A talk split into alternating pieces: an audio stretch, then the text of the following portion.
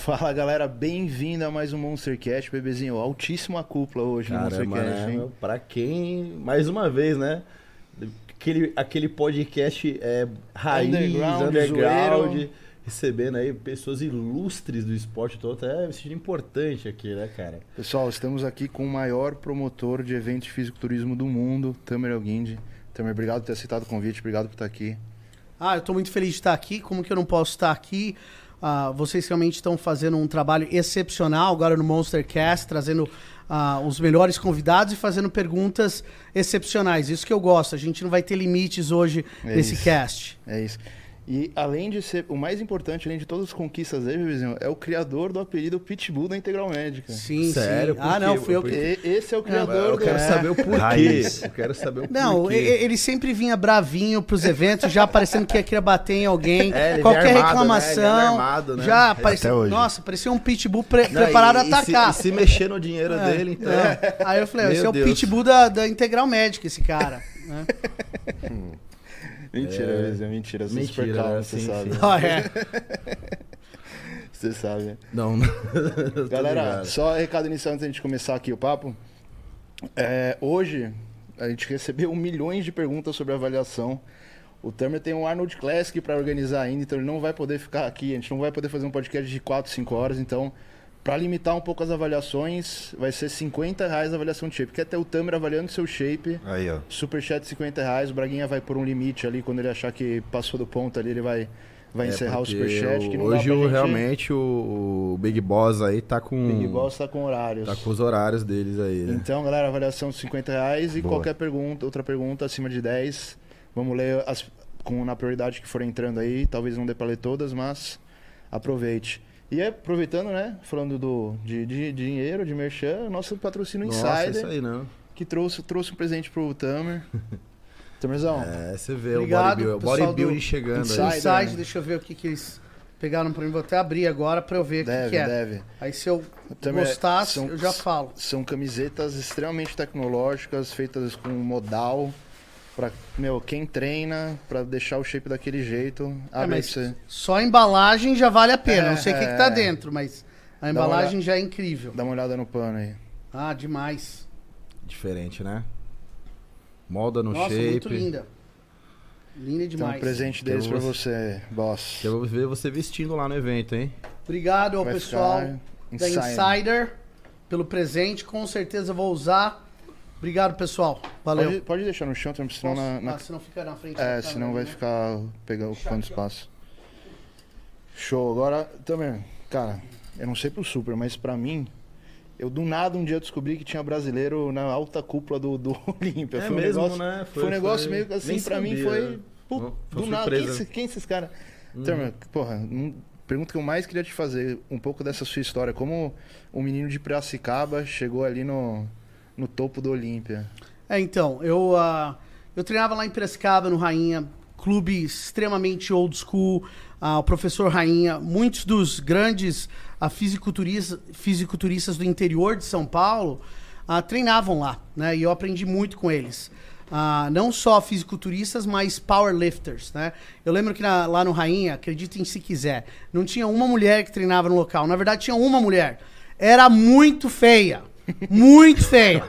Mas todo mundo, disso. mas todo mundo dava em cima dela, que era a única mulher que tinha lugar e que tinha de testosterona naquele lugar, você não podia imaginar, né?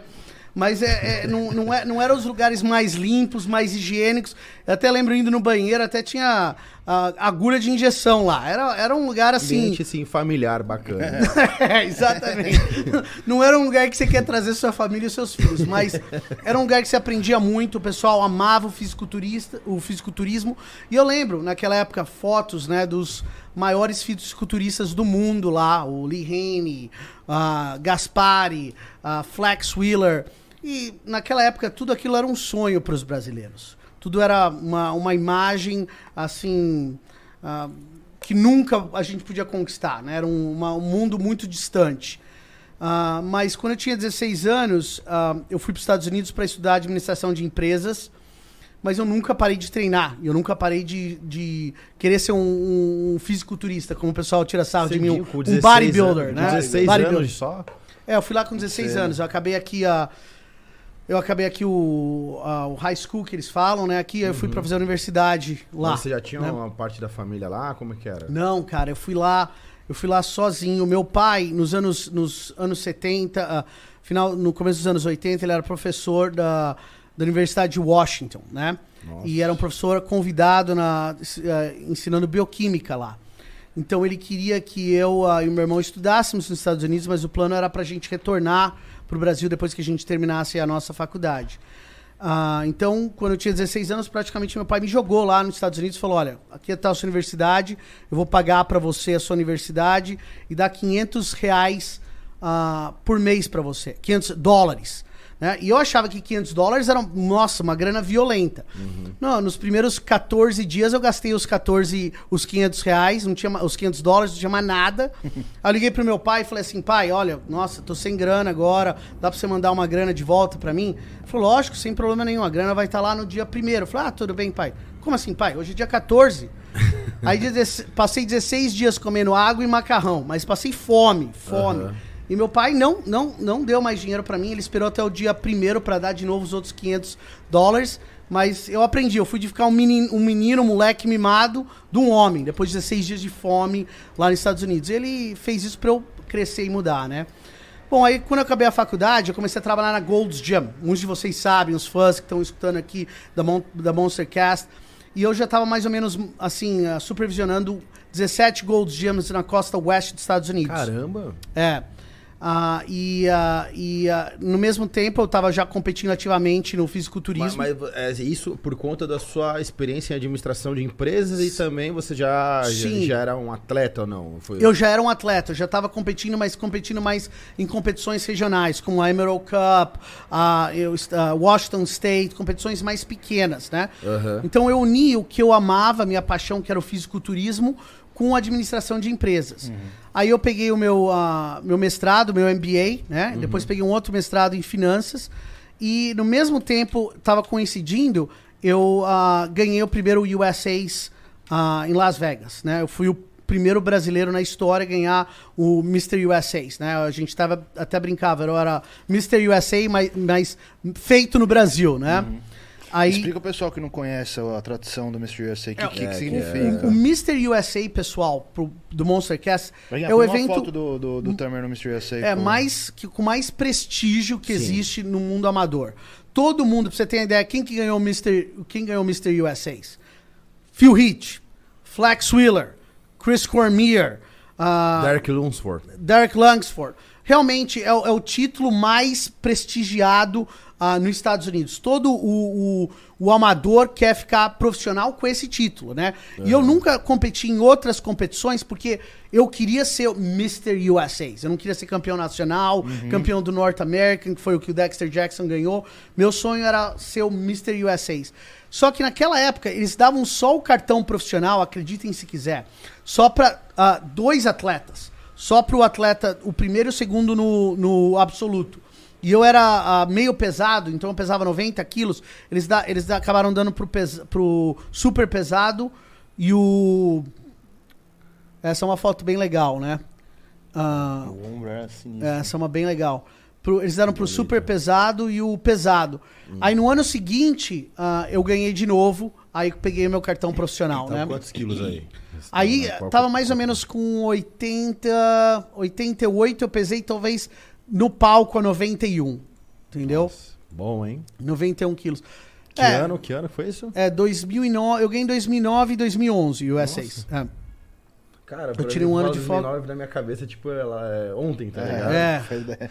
Já- já, já passou um tempinho já. É, aí depois quando eu ganhei esse, esse campeonato, eu tive que tomar a decisão mais difícil da minha vida, né? Porque ah, o Mannion tava lá, o pessoal tava lá, eu tava começando já a me envolver já mais em administri- administrando e promovendo eventos. Eu lembro o Jim Mannion ah, no, no, no palco, olhando pra mim assim, né, Ed, falando assim, olha, esse é o seu último show.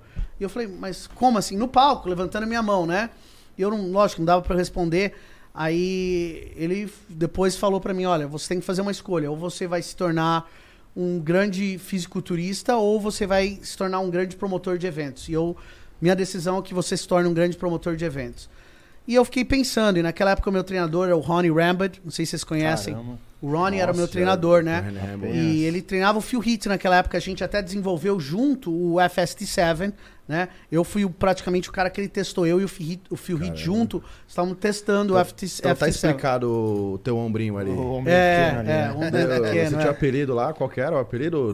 The Razor, Razor. The Razor, O- yeah. O shoulder. É, é o Razer, porque o meu, o meu, o meu, meu condicionamento e minhas pernas e meus ombros realmente eram as, as partes melhores do meu corpo, sem dúvida nenhuma, né?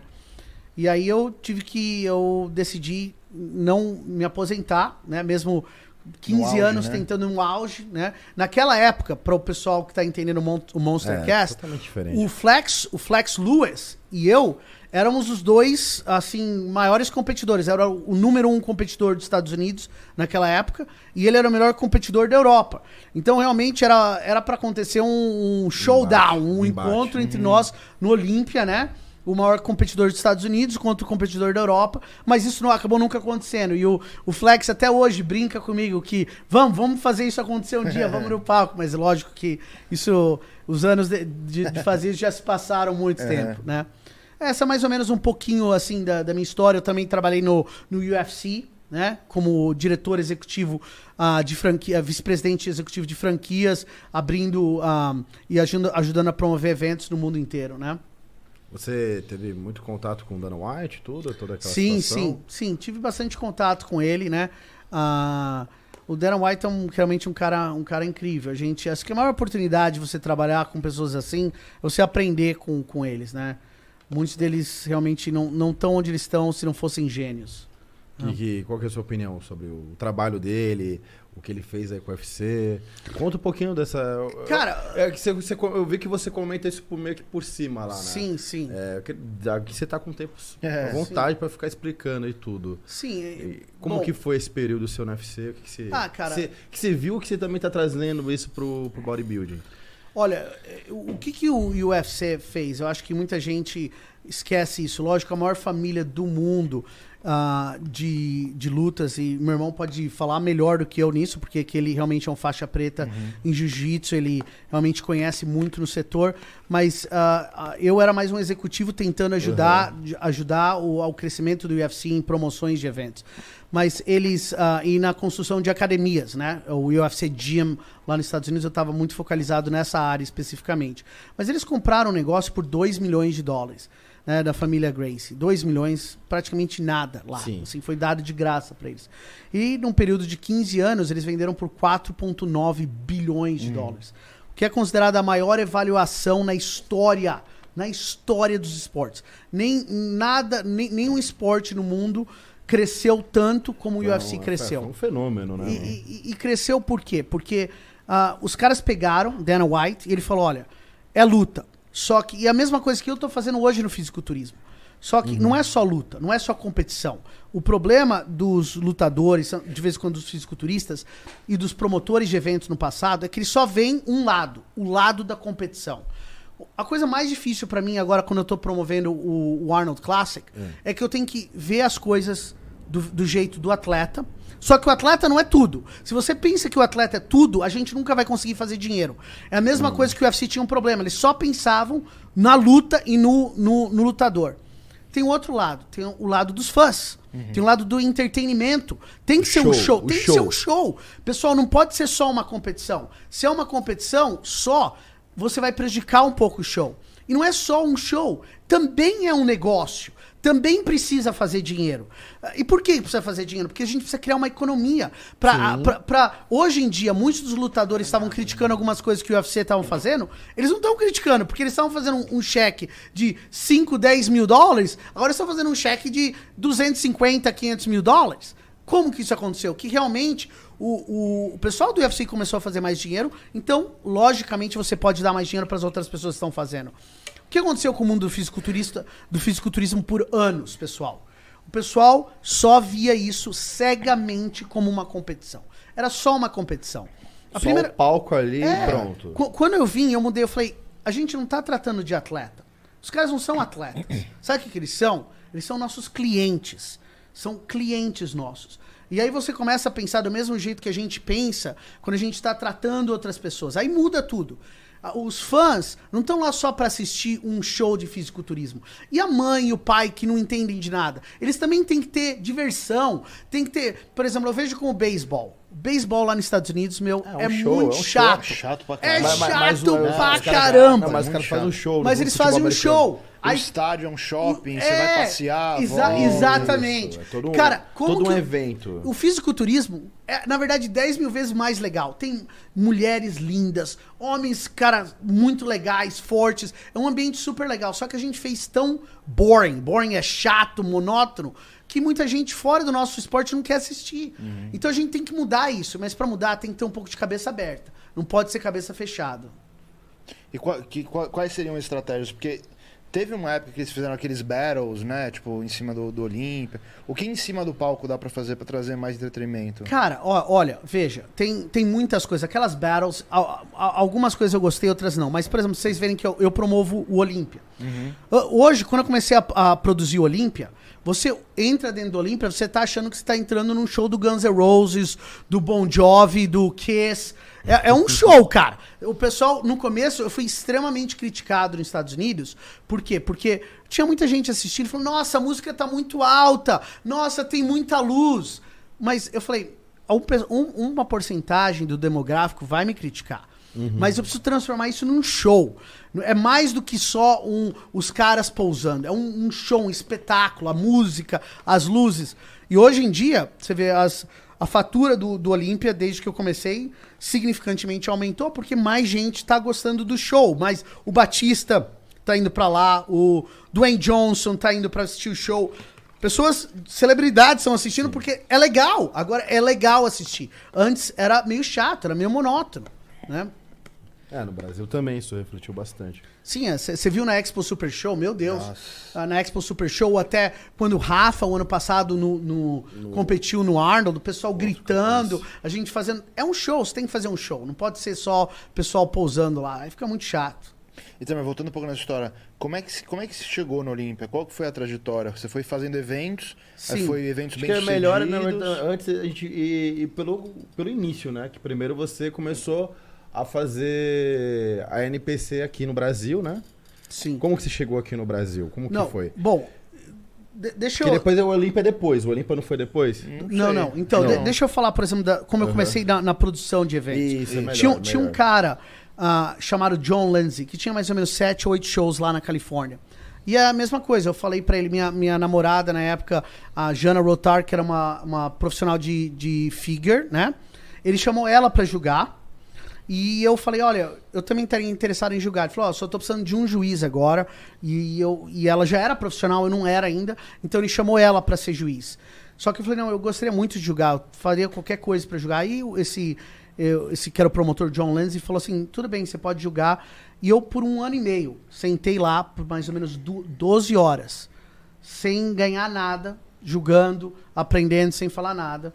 Ah, aí depois de mais ou menos dois anos, um ano e meio, ele chegou pra mim e falou assim, ó, kid, ah, jovem, você tá fazendo um trabalho muito bom. Sem ganhar nada. Não, sem ganhar nada. Ele falou Durante pra mim. dois anos. É, dois anos. Aí ele Caramba. falou pra mim, olha, você tá fazendo um trabalho muito bom.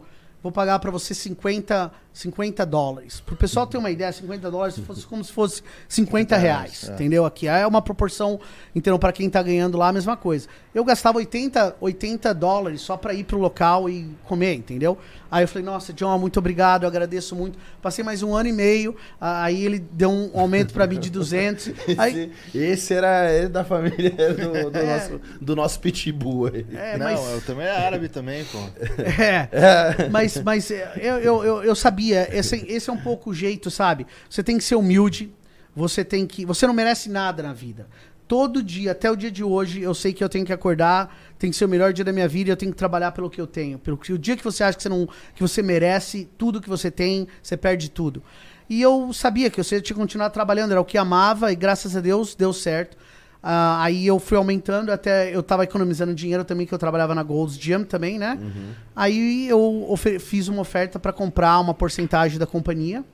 E depois eu acabei absorvendo a companhia inteira, né? eh, da Muscle Contest. Hoje eu sou dono 100% da Muscle Contest International. E hoje é a maior produtora de eventos do mundo. E eu falo isso como brasileiro, acho que a gente tem que ter orgulho das coisas que a gente faz como brasileiro. Claro. Aí eu, eu hoje tenho 136 eventos em 12 países, né? E, e eu tô voltando pro Brasil. Eu quero falar isso para todos os fãs. Não para fazer o Brasil, não para fazer o Brasil ah, o segundo, terceiro melhor do mundo. Para fazer o Brasil o melhor do mundo. O sonho de todo o, o brasileiro, eu acho, é, ah, eu quero ir para os Estados Unidos, eu quero competir lá, eu quero competir aqui. Eu acho que o dia, um dia antes que eu morrer, meu sonho, antes de eu fechar meus olhos pela última vez, é falar: mundo inteiro quer vir aqui pro Brasil para competir no fisiculturismo. Aqui vai ser o centro do universo do fisiculturismo no mundo. Esse é o meu sonho. Eu espero que eu, que eu consiga realizar isso. Muito bom, Não, tá bom. no caminho com certeza, né? E como que foi você vir pro Brasil, tudo? A chegada da, da NPC PC. aqui, da Muscle Contest, porque antes aqui era uma, uma- era FBB, né? Sim, sim. E acabou se difundindo, aí ficou NPC de um lado, né? E FBB Pro Elite do outro, né? Sim, sim. É, e- e- o que aconteceu, assim, muita, Hum. muitos dos fãs, assim... Pra explicar pra galera. É, não entende o que aconteceu naquela época, mas pensa o que aconteceu naquela época, por anos e anos, décadas. A gente tinha um show internacional como Mr. Olímpia, com quantos brasileiros? Zero. Não tinha brasileiro em quase, em nenhuma divisão. Era... co- Só em- Uma mulher ou É. uma, uma, uma mulher ou Não, outra, bem, mas né? pensa no mil- 1980, 1920. Eu não tô só falando no 1980. Quantos brasileiros tinham? Lu- 1900, Luiz Otávio, Luiz é, Otávio, Luiz Otávio. só. 1900 e- mi- 1990, depois 2000. Não tinha brasileiro nenhum. Uhum. E não tinha muitos estrangeiros. Você chegava à lista do Olímpia, eram 20, ah, 25 americanos e dois ou três europeus. E isso, o, o pessoal do, do escritório da, da NPC falou assim, "Mas isso tá errado. A gente está vivendo no mundo internacional. Como que a gente pode falar que esse é o melhor evento do mundo? Globalizado, né? Se, se não existem atletas do- de outros países. Mas naquela época a FBB estava literalmente bloqueando atletas para ser profissional. Não, não permitindo os atletas a ser. O cara tinha que ganhar 5, 6 brasileiros para poder, ah, talvez, ter uma chance aplicar, fazer, falar pra tia de um, pagar pro outro. Era, era um, Mas um um, crime um que estava sendo feito. mundial ou um Arnold Classic Ohio, né? Um É, negócio era, assim. era uma coisa assim absurda. Era tipo entendeu? uma epopeia mesmo. É, entendeu? Era uma coisa impossível quase ser feita. E, e- e eu, tenho, eu tenho muita tristeza de quantas carreiras de atletas brasileiros foram arruinadas que hoje o cara tem 50, 60 anos, ele podia ter sido um dos maiores fisiculturistas do mundo, mas a gente nunca vai saber porque a carreira dele, nunca deixaram a carreira dele fluir. Então isso precisava acabar. E a gente, o pessoal da NPC lá nos Estados Unidos praticamente falou, olha, suficiente é suficiente com isso. A gente precisa de mais atletas ah, internacionais se tornando profissionais. E a briga realmente se tornou por causa disso. É, isso foi a razão da briga, porque tinha um interesse financeiro de manter o atleta não sendo profissional. Entendeu? Ah, ah, eu, eu, a Muscle Contest, ah, já fez mais profissionais no Brasil. Cê- Veja isso, nos três anos que É, nós estamos aqui, é. do que na história do Brasil. Em Sim. três anos, a gente tornou mais gente profissional do que em toda a história do, do Brasil. Ah, isso daí tá errado. Precisa ter mais profissionais, mais gente tendo oportunidade de ganhar dinheiro e fazer uma vida no fisiculturismo. Mas o, o- a, a NPC aqui, como é que foi o processo dela chegar aqui? É, quando a- acabou aquela divisão, É, quando teve acabou a- aquela divisão, ah, muita gente, eu, eu tenho que dar um pouco de crédito pro, pro pessoal da Integral Médica, pro Felipe Bragança, Uhum. ah, o Carlos Tomailo também estava envolvido naquela época. Uhum. Eles viram uma oportunidade e eles con- contactaram a gente, falou, olha, meu, venham pro Brasil, né? E, e a gente tá interessado em ajudar a fazer tudo que era possível. Só que, lógico, ah, eles f- fizeram essa chamada. Eu, eu e meu irmão já estávamos atentos nessa possibilidade e a gente imediatamente né, veio para o Brasil para poder realmente expandir e criar mais oportunidades para todos os fi- fisiculturistas do mundo. Qual foi o primeiro show mesmo que teve aqui? Foi Primeiro o- show acho que foi o Muscle Contest, ah, Muscle Contest Brasil, foi no, no Center Norte. Isso em São É, Paulo ali, né? São Paulo, ali no, no Center Norte, é. Ah, foi mais ou menos duas semanas depois do Arnold. Duas semanas. E era naquela época o Arnold era já era ainda da, da, É, da FB. é, da FBB. E a gente foi de cara. A gente foi de cara. Falou, meu, não importa, nós vamos fazer o show duas semanas depois do Arnold. O show foi um sucesso total, né? E Hoje a gente tem 51 campeonatos regionais no Brasil. Só da Muscle Contest, sem contar os outros campeonatos de outros promotores incríveis, como o Emerson, a Bruna Miyagi, Omar, a Joel lá no Sul, que também estão Foi- fazendo um foi, trabalho é, incrível. Foi o Monster Contest que o, o Diogo contra o Felipe? Foi aquele lá? Não. Ah, Não, não. É, é, esse foi. Foi, Foi ah, o... Não, não. Foi esse? Não lembro. Ah, não lembro. É tanto eu, campeonato. eu, eu acho que esse foi, foi o primeiro Muscle Contest que a gente é, teve. do é. Diogo contra É. o Felipe. Como é que foi a reação do, do pessoal lá fora quando você falou que ia trazer pro Brasil? Teve uma aceitação? Cara, teve, teve uma confiança muito grande em, em, em mim e, no, e no trabalho que a gente faz, né? Ah, a gente já produzia muitos eventos, a gente é, faz todos os eventos na Califórnia e Nevada, que são dois dos estados mais importantes. A Muscle Contest praticamente domina aquela área do, dos Estados Unidos em, termos- em termos de promoção de eventos. Então o pessoal sabia que ia dar certo, né? É, é até engraçado que você fala isso, porque ah, o Mannion, né, quando ele, ele falou pra vir pro Brasil aqui, ele falou: ah, eu vou mandar os, os dois pitbulls meus lá pro Brasil, falando mim do meu meu irmão. Então até é engraçado que, que ele falou, ele falou esse termo pra nós, porque ele sabia que o, o mercado brasileiro tinha muito potencial, a gente era, lógico, brasileiro, então deu tudo certo. E sofreu até uma certa resistência do, do início, né? Tipo, Ah, meu, uma- No início é. "Vá, vamos, vá, vamos abrir o jogo. Porque, É. Assim, nem todas as marcas chegaram já de cara, nem todos os treinadores eu lembro muito bem Sim. que, tipo, compraram a ideia, tipo assim, ah, não vamos colocar nosso atleta aqui na NPC, porque já pode se queimar com o que é, tipo, seguro. E, tipo assim, não vamos sair do certo pro duvidoso, entre aspas. Sim. No, no início teve. Eu, eu lembro que teve uma grande resistência, até por parte eh, dos atletas e de algumas marcas. Não, sem dúvida. Como que você foi? Como que você converteu esse cenário? Não, não, sem dúvida. É, é, eu acho que é importante. Ah, teve companhias que já, desde o começo, já falaram: olha, a gente está 100% dentro, a gente quer que a gente vê a mudança, a gente vê a visão que vocês estão tentando fazer aqui. Só que o que a gente fez foi trabalhar. A gente, a gente começou a trabalhar duro e mostrar que a gente tem muita ética. Eu sou um competidor. É lógico que, como homem de negócios, você pode ter uma opinião. Ah, seria legal se esse cara ganhasse, se outro cara ganhasse. Mas quem julga lá é o Tamer. É o Tamer que era o The Razor, o competidor, o juiz. E eu juro que sempre o melhor vai ganhar. E de vez em quando o, o, o atleta pode até discordar disso, os fãs podem até discordar, isso é normal. Mas desde que discorde com respeito, porque eles não estão desrespeitando mim, eles estão desrespeitando os outros atletas e a história do, do nosso esporte, né?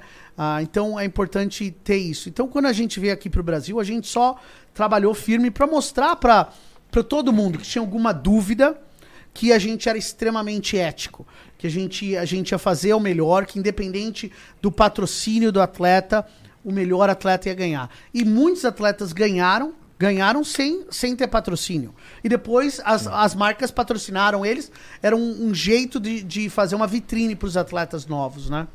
Sim, é, a gente vê ó, é, atletas até da, da Growth, né? Que a, a. Growth, ela não, ela não apoia diretamente ali o evento, né? Como Sim, patrocinadora sim. máxima, você vê ganhou vários atletas ali ganhando. Não, e, e, olha, e, E isso... nisso, nisso a gente tem que ser justo, né? Falar. sim, sim. Isso não existe. Olha, eu, eu qualquer, qualquer fã ou qualquer ah, pessoa que está falando que eu ou meu irmão ou qualquer um dos outros juízes está dando uma preferência para uma, pra uma marca ou para uma outra, é uma pessoa extremamente sem entendimento do- de quem eu sou e é é uma pessoa ignorante. Quantas Que não pessoas acompanha, não não acompanham, não É, que às acompanham. vezes o cara fala acompanha. que às vezes é marca, ou às vezes, ah, porque aquele atleta tem mais mídia, mais hype. Não, né? veja, Isso. olha aqui, olha. O, o- o- vamos dar um exemplo claro Isso, aqui eu- na eu- Monster Cat. isso, exato. O, É, o vai Horse. O Horse coisas. é um cara, meu, eu acho que ele é um cara muito bom pro esporte.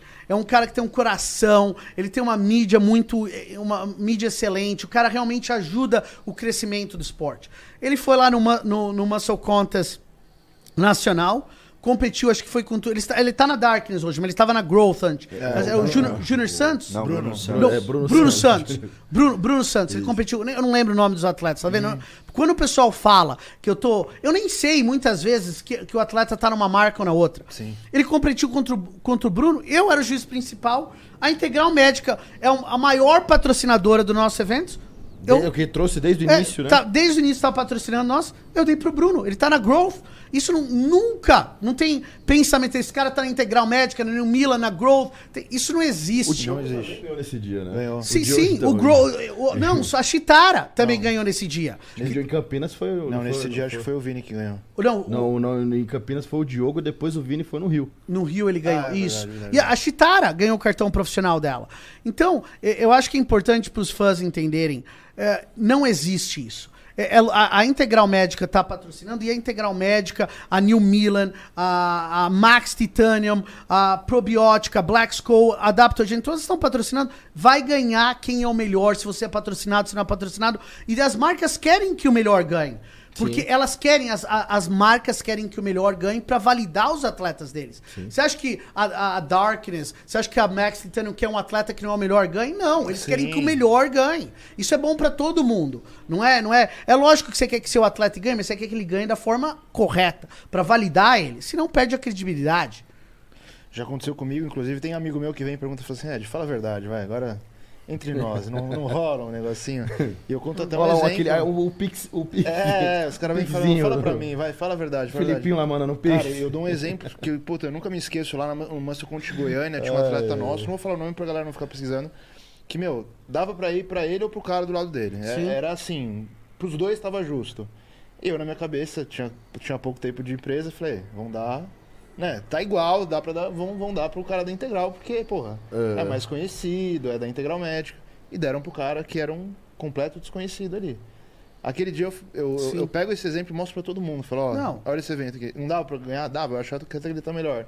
E não foi. Então, tipo, só que quem fala esse tipo de merda que é tudo comprado, não acompanha Não, os campeonatos. Vê um evento ou outro. É, não vê, Vê não um vê. resultado ou outro e. Não e existe. Se visse todos os eventos, todos os atletas das marcas que subissem Sim. e quanto eles perdem, Sim. não falaria uma merda dessa. Sim. Agora, é, é lógico que muitos dos atletas das marcas que patrocinam ganham, porque, lógico, as marcas São estão escolhendo os melhores. A gente quer o os que vão o- ganhar. O, que, que você acha que, que o pessoal de, da, É, da- o que tá tá- acontecendo. é, eles estão patrocinando os melhores atletas. Isso Claro. é, é, é um natural, entendeu? O Bruno então, ganhou, a Darkness foi lá, o do Bruno. palco. O, Deixou o, e, e- não, e melhor ainda, né? E assim, o Vitor e todo mundo ali, mano, que assistiu também ao vivo, viu o overall, viu o Vitor Porto muito bem.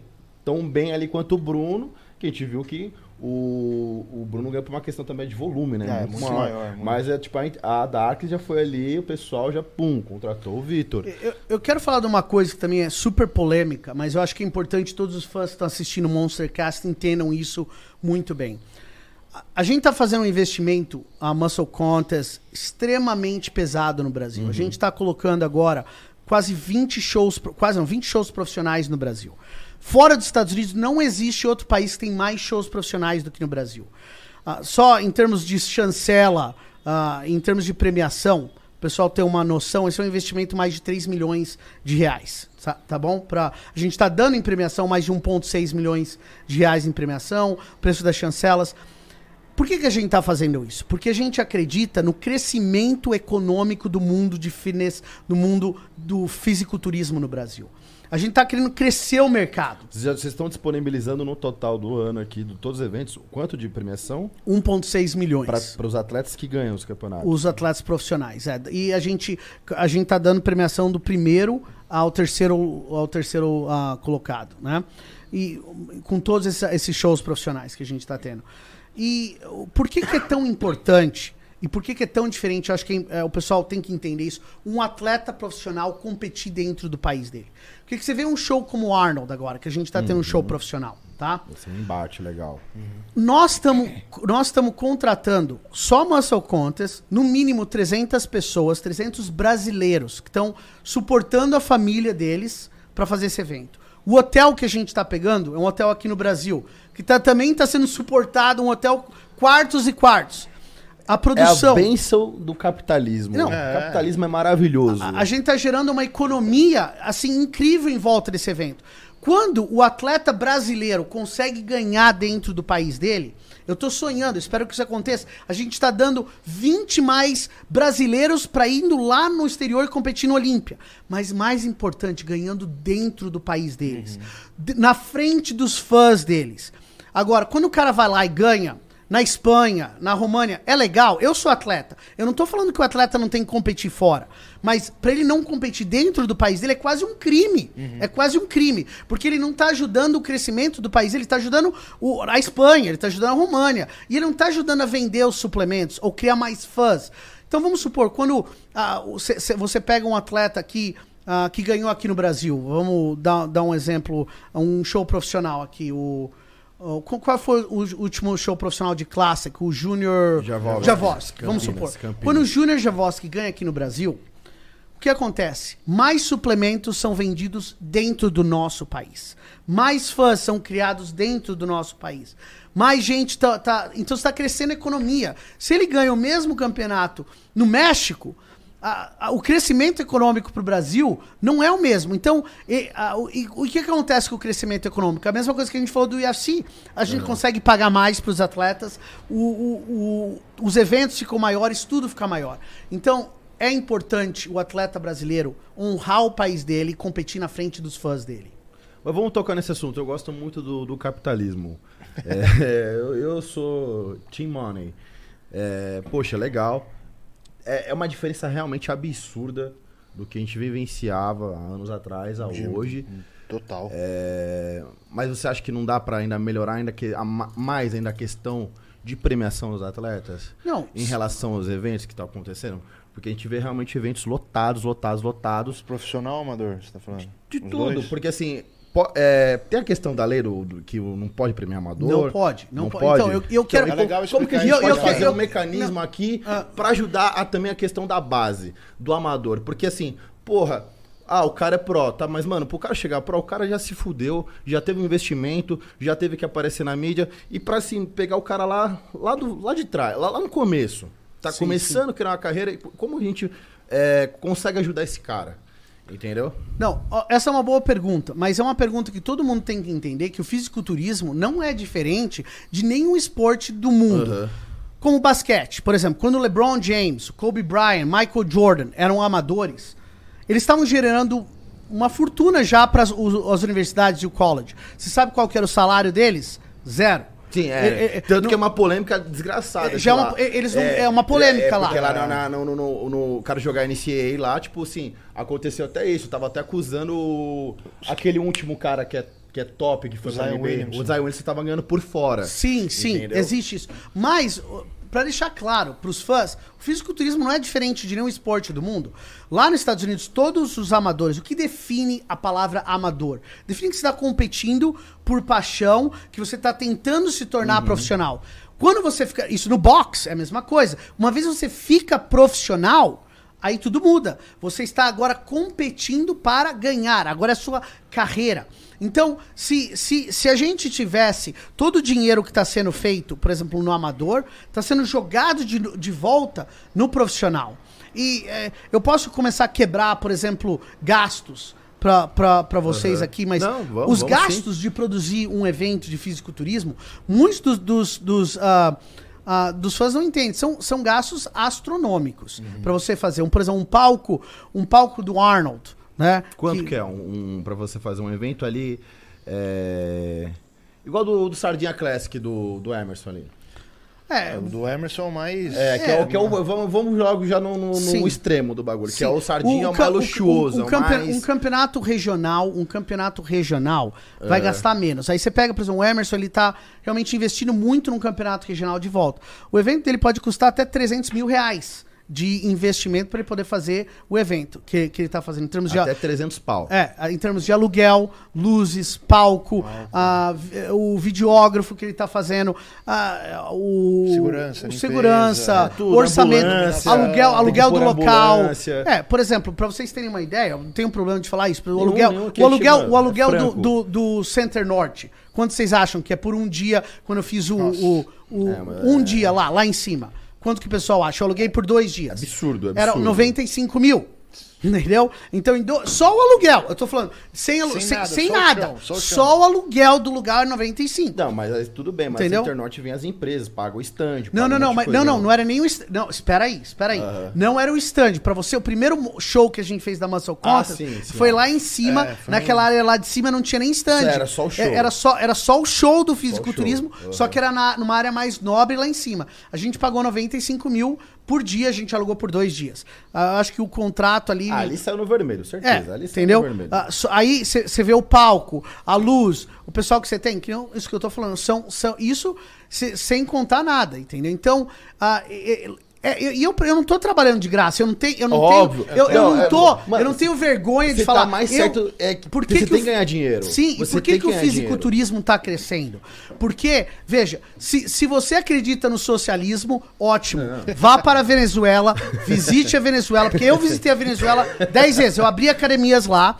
Vá visitar Cuba, veja como o pessoal vi- Tá- tá mora lá, entendeu? Mas eu acredito que nem você, no capitalismo. Total, eu total. tô aqui para fazer mais dinheiro e para fazer dinheiro para as outras E pessoas. rodar o dinheiro. Cê- exatamente. Exatamente. Então, qual- isso daí, qualquer pessoa que tem qualquer entendimento de, de negócios, sabe que você está fazendo investimento, você está querendo mais ou menos 30% de retorno no investimento que você tem. Então, se eu estou investindo 100 mil reais, para ter sentido esses 100 mil reais de investimento, eu tenho que fazer 30, 35, senão não- é melhor deixar o meu dinheiro parado, entendeu?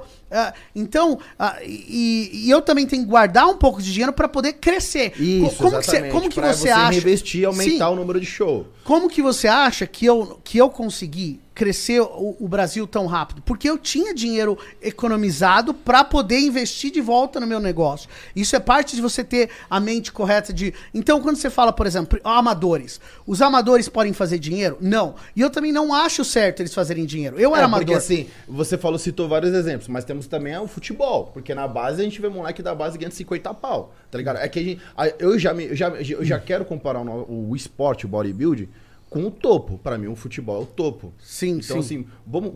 Tem algum mecanismo que a gente pode criar pra ajudar a se tornar também? É, mas eu, eu acho que essa é uma Que comparação. não, não, não, mas assim, mas é assim, difícil. É, por quê? porque assim, mas também isso não fica só em cargo de, é, de vocês. É Não. Do, do promotor de evento. Mas isso também já é, é, de outras, outras coisas, outras Sim, questões, sim. marcas e tal. É, eu, eu acho, por exemplo, essa comparação que você está fazendo com o futebol. Por exemplo, tem menino de 12 anos, talvez, fazendo 50 mil. Isso é uma realidade pro, pro fisiculturismo? Eu não acho que é, porque você vê o quanto o tamanho do fisiculturismo comparado com o futebol, eu acho Não, que é sim, uma sim. discrepância enorme. Mas a gente tá, a gente tá mirando o topo aqui. Sim, eh, talvez um dia a Uhum, gente chega lá.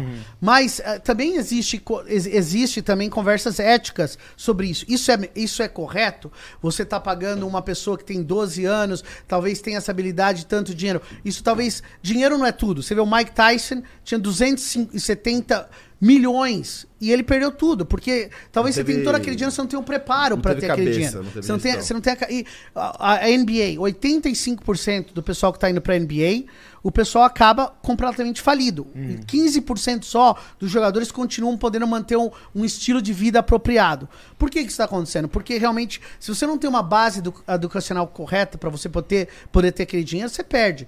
Então, eu acho que dá para melhorar, na sua pergunta, mais a premiação dos profissionais, meu, sem dúvida. Esse, esse é o meu sonho, isso que eu quero. Eu era um, um, um atleta, um atleta profissional. Eu quero, eu quero fa- fazer isso, mas como que eu posso fazer isso? Crescendo o mercado. Tendo mais gente assistindo eventos, mais gente pagando. É, é, é uma questão de proporção. Eu tenho que fazer 35% de lucro.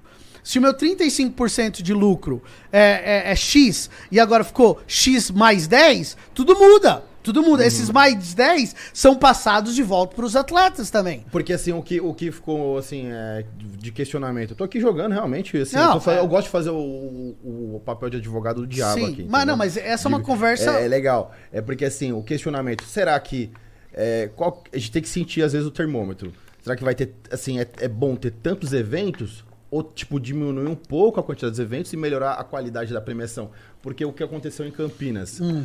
É, foi um, um evento lá que foram cinco atletas profissionais. sim. E no mesmo tempo teve um, um evento no Oriente Médio que lotou de atleta profissional, porque lá os caras, tipo, chegaram pesadíssimo na premiação. Então, ver o cara da puta que pariu lá pra competir lá, o Words, o, é, uma galera conhecida lá. Sim. Entendeu? Então, assim. Então, é, é uma questão de estratégia. É uma questão de estratégia. O que você falou foi, foi exatamente correto. Olha, eu tô colocando 20 eventos no Brasil. E eu, eu não tô, eu tô pagando para o pessoal ter, ter exatamente o que eu pago lá nos Estados Unidos. Porque tem uma regra, você não pode pagar ah, diferente. Tem um mínimo de premiação, o um mínimo que você tem que fazer por evento.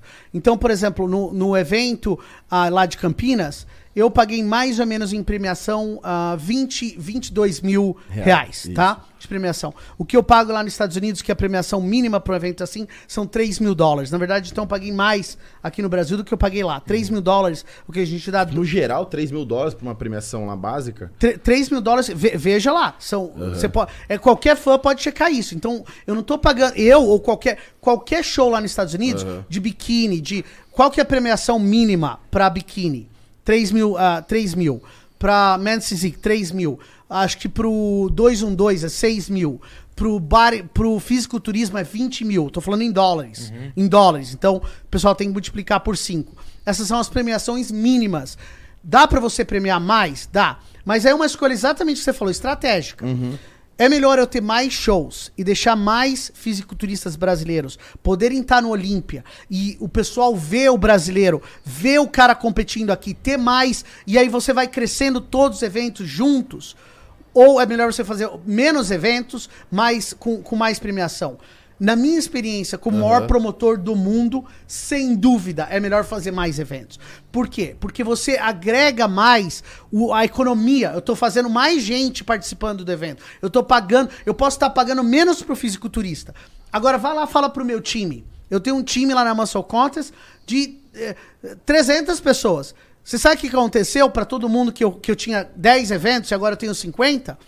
O pessoal tá super feliz. O pessoal ganhou, uhum, ganhou. E, o pessoal que tá tendo do hotel Todo mundo do hotel tá fazendo mais dinheiro. Todo mundo do, da, do, que tá fazendo o meu, o meu palco tá fazendo mais dinheiro. Então eu tô ajudando muito mais pessoas fazendo isso. Eu posso estar tá ajudando o atleta um pouquinho menos, mas eu tô ajudando a economia do fisiculturismo mais. A criar uma base maior. Sim. Você tá criando um negócio mais a, a longo prazo. Sim. Foi, foi a estratégia do UFC também, né? Antes a estratégia do UFC foi luta por mês, isso. agora praticamente todo fim de semana. Todo final de semana. Exatamente. Eles fizeram. E o Javoski, por exemplo, ele foi lá no meu, no meu evento, não tinha patrocínio patrocínio, a Adaptogen pegou ele. Uhum. Na verdade, então, o que, que eu tô tentando fazer? Expor o atleta. Uhum. Expor o atleta. E você expõe ele, mas fazendo mais eventos. Mais eventos regionais, mais pro, pro, pro eventos. É um jeito de ter mais gente olhando para você. Não, isso é show de bola. E para deixar claro, cara, eu mais que apoio esse mecanismo. Sim. Você tem que ganhar dinheiro. Você tá trabalhando, você tá fazendo o negócio gerar. Entendeu? Aquela história, ah, que a federação não pode ganhar tal. Mas a gente sabe muito bem que no Brasil não é bem assim. Fernando Reis veio aqui, né? Falou como que acontece a questão de federações, Ó, um negócio ali que tem posso, dinheiro, dinheiro governamental isso, envolvido. Eu vou então, falar muito isso. mais o privado chegar junto, você ganhar o seu bem pra caralho e o negócio fomentar é, entre nós, entendeu? Que, quem falar isso é uma pessoa completamente cega, e ignorante ao que está acontecendo. com a realidade. Para você falar que uma federação não está fazendo dinheiro, ela está fazendo muito mais dinheiro e dinheiro corrupto. Uhum. Para ser claro aqui, muito mais e dinheiro corrupto por trás Todo mundo sabe isso, isso não, não, não tenha dúvida. Eu tô fazendo. A diferença é que eu tô fazendo dinheiro e tô falando que eu tô fazendo dinheiro. E eu, e eu, não tenho vergonha e nunca vou ter vergonha de falar que eu tô fazendo dinheiro. Isso não é uma coisa mal. Pelo contrário, eu, eu ensino e tento ser um mentor para as pessoas que estão abaixo de mim para ajudar eles a fazerem dinheiro também e eles também serem empresários, e eles também Sim. construírem o esporte. Eu, eu, eu, eu, meu objetivo é que eu faça os fisiculturistas também serem empresários, também fazerem os negócios deles. Entendeu? Não, ah, eu acho assim, toda vez que você, se você ama uma pessoa, você, você ensina a pessoa a pescar. Você não dá peixe para a pessoa. Uhum. Se o cara tá dando peixe para você, ele não ama você, ele tá usando você. Muito bom, muito bom. É legal, né, cara? Ele tá trocando ideia franca aqui. Não, o pessoal pensou tá... que a gente ia arregar e tudo. Mas é legal é fazer esse, esse, essa reflexão. A NPC, você, Moscow Conscious, tudo, não recebe nenhum tostão governamental. Não, zero. Zero. Zero. Só zero. paga, só legal. paga. Zero. A gente. A gente paga e muito. E eu, paga o impo imposto. imposto. E, e, eu tenho orgulho disso. Sim, é o que sim. eu pago. Quem vai, a Muscle Contest paga muito de imposto, por quê? Porque a gente tá querendo. Eu quero pagar mais imposto. Eu não tenho problema, eu quero pagar mais imposto, porque eu quero mais imposto eu tô pagando, mais dinheiro eu tô fazendo. É assim que a economia cresce num país. Você, se você tá pagando, se um cara reclama que tá pagando 2 milhões de imposto, esse cara é um cara hipócrita, porque provavelmente ele tá fazendo 10. Ótimo. É melhor que você está pagando mais imposto. Eu quero pagar mais. É, é, bom, é assim que a economia cresce. Então, ah, não, não é tentando. Eu não tiro dinheiro do governo, eu dou dinheiro para o governo. É assim. É, esse é o jeito certo que os melhores países do mundo ficaram, e esse é o meu crescimento que eu tive lá nos Estados Unidos, que eu estou tentando trazer é, para cá. Esse é o pensamento correto. O problema é que no Brasil, a gente dá dinheiro pro governo e retorna nada pra gente. É. Mas, infelizmente, é o game, né? Tem que jogar o jogo. É, ma, ma, mas tem outros, tem outros benefícios. Tudo É. bem, tem, tem o dinheiro que a gente tá. No capitalismo existem dois benefícios. Tem o benefício que você está dando dinheiro para o governo. E também existe corrupção nos Estados Unidos. o dinheiro também existe. Não é só. No Brasil, talvez mais, sem dúvida nenhuma, mas também existe corrupção no, nos Estados Unidos. certeza. Agora, ah, qual que é a vantagem maior do capitalismo? É que ajuda, ensina as pessoas a quererem fazerem dinheiro. E não receber dinheiro, ficarem sentadas receberem dinheiro. E- esse é um jeito que a sociedade fica que nem a Venezuela. Ah, os caras começaram a dar gasolina de graça para todo mundo. Pessoal, ótimo, gasolina de graça. Aí o que aconteceu? O país inteiro se afundou. Aí todo mundo fica igual. Mas igual no, no, no pior. Todo mundo fica pobre. Não tem mais ninguém rico. Fica todo mundo pobre igual. É, entendeu? É, puta que os caras falam, né? né, Divisão da, pro- da pobreza, É, é. né? Divisão da pobreza. Eu, eu fui pra Venezuela, eu tive o prazer de ir pra Venezuela quando era um dos países mais ricos da América do Sul. Era a Suíça. É, era, era uma coisa Suíça assim, da América do Sul. ah, incrível. época. Aí até que tiveram essas- essa ideia genial de tornar o país socialista e você vê ah, onde está o país hoje, entendeu? Então, eu, eu não acho que é minha opinião, é uma questão da pessoa ver a história, né? Então a gente, tá, a gente pode afirmar aqui que a, a gente está vendo um processo da NPC de expansão. Posteriormente, isso pode vai acontecer tipo igual aconteceu com o UFC. Depois que o negócio estiver ali, for- é formado, tudo bonitinho, vai vir me- melhores coisas para os atletas. Não, mas, mas, Esse, mas naturalmente, Mas- mas- natura- mas- naturalmente. tudo, tudo isso acontece naturalmente. Como Isso. que vai vir melhor para os atletas? A premiação é uma coisa direta, mas existem coisas. Não, sim, tô falando indiretamente Dez- tudo. é, o direto. mercado. A, a premiação, consequentemente, vai aumentar. Mas o que acontece mais? As companhias de suplemento aumentam, Sim. mais pessoas começam a usar e admirar o, o, o fisiculturismo, mais dinheiro vem para o mercado, consequentemente, todo mundo faz mais dinheiro, não só o atleta. Esse, o pessoal que está falando isso realmente não entende ah, do básico da economia. O atleta é uma parte do sistema. Mas os fãs também são parte do sistema. O cara que tá fazendo a câmera também é parte do fisiculturismo. O cara que tá entrevistando também é parte do fi- fisiculturismo. Esse podcast também é parte. Sim. Tudo é fisiculturismo. Como que a gente pode fazer tudo isso crescer junto? No qual todos nós estamos fazendo mais dinheiro. O, vi- o cara que tá fazendo o vídeo, o cara que tá produzindo, a o cara que tá vendendo coxinha pros, pro pessoal. na- Todo mundo tem que fazer mais dinheiro. Top Boa, aí. isso aí, mano. É, isso é- eu gosto de papo franco. E assim, vai do né? atleta também saber aproveitar essa oportunidade. né? Exatamente, né? Não, O cara O pegar, pô. atleta sim. Saber se vender, saber fazer um conteúdo que ele tá subindo, que ele usar também a competição a favor dele, pra ele fazer dinheiro pra ele mesmo. Eu eu vou falar pra você uma coisa, porque você falou do show de Campinas. Porque eu acho que isso é um exemplo pros fãs. Os fãs não veem de vez em quando isso. Porque isso não tá na televisão. Só o palco tá na televisão. Mas a gente contratou mais ou menos uns cinco food trucks, né? E desses food, desses food trucks que estavam lá, essa mulher veio pra mim que tava manejando os food trucks e ela começou a chorar. Falou: olha, a gente tava realmente tendo problema, a gente não tava conseguindo pagar nossas contas. Eu, A- não, eu não sei né? como agradecer você porque porque aconteceu hoje. Isso que realmente deixa a gente feliz que não é a gente não tá ajudando só um segmento, a gente tá ajudando assim em geral. entendeu? Piracicaba mesmo na sua terra lá. Cara, Sim, que, é. que porra foi aquela, né, mano? Bagulho lotado. Sim. A cidade inteira bombando, né? Porra, É a, a cidade inteira. Os hotéis, os hotéis inteiros da cidade estavam esgotados. Todo mundo saiu pra comer, entendeu? Isso que realmente é o crescimento real de um show. Então quando você pergunta Orgânico pra mim, do negócio. você pergunta para mim, Tamer, é melhor dar mais premiação pro atleta hoje ou fazer mais eventos? Não tem nem discussão. É melhor fazer mais eventos. No momento, sim. No momento. No momento. No momento. Boa, E naturalmente vai crescer a premiação com o crescimento econômico, lógico. boa, boa. Isso é legal, cara, legal. Deixou clarificado o negócio. Eu gosto de ser papo reto. Tô, Não. tô fazendo o negócio acontecer, tô ganhando o meu, tá mais certo. É o justo. Entendeu? E a NPC, então, é- não é uma federação nem nada. É uma, Não, a é- Muscle Contas é não. uma empresa. Não, uma- a Muscle Uma Contas empresa. é uma empresa. Pra deixar muito claro isso pras É. pessoas. Sim, a, a Muscle Contas é uma empresa. A, a NPC é uma empresa.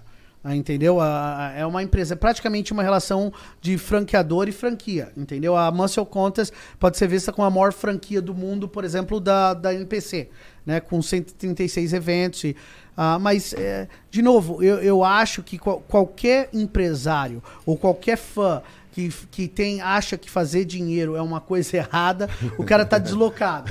O cara, o cara tá deslocado. Isso, o cara tem que, pelo contrário, falar, pra ótimo. Coreia do Norte lá. É, entendeu? Isso daí, é, eu nunca vou ter vergonha de falar que eu tô, tô fazendo dinheiro. Eu tô, mas eu tô fazendo dinheiro de uma forma lógica e tô contribuindo para fazer outras pessoas fazerem dinheiro. Ô, também, falando em experiência, a gente viu que antigamente tinha muito problema dos, dos atletas é, terem experiências ruins na hora de competir. Acho que isso não existe mais, principalmente no NPC. E falando do público, assim, o que, que você acha que a gente consegue fazer pro público que vai lá assistir é, uma condição melhor? Porque às vezes a gente vê, é, principalmente quando é feito em ginásio, são cadeiras, não- nem Sim. sempre tem uma estrutura igual é para você assistir um, um jogo de basquete, para você... Sim.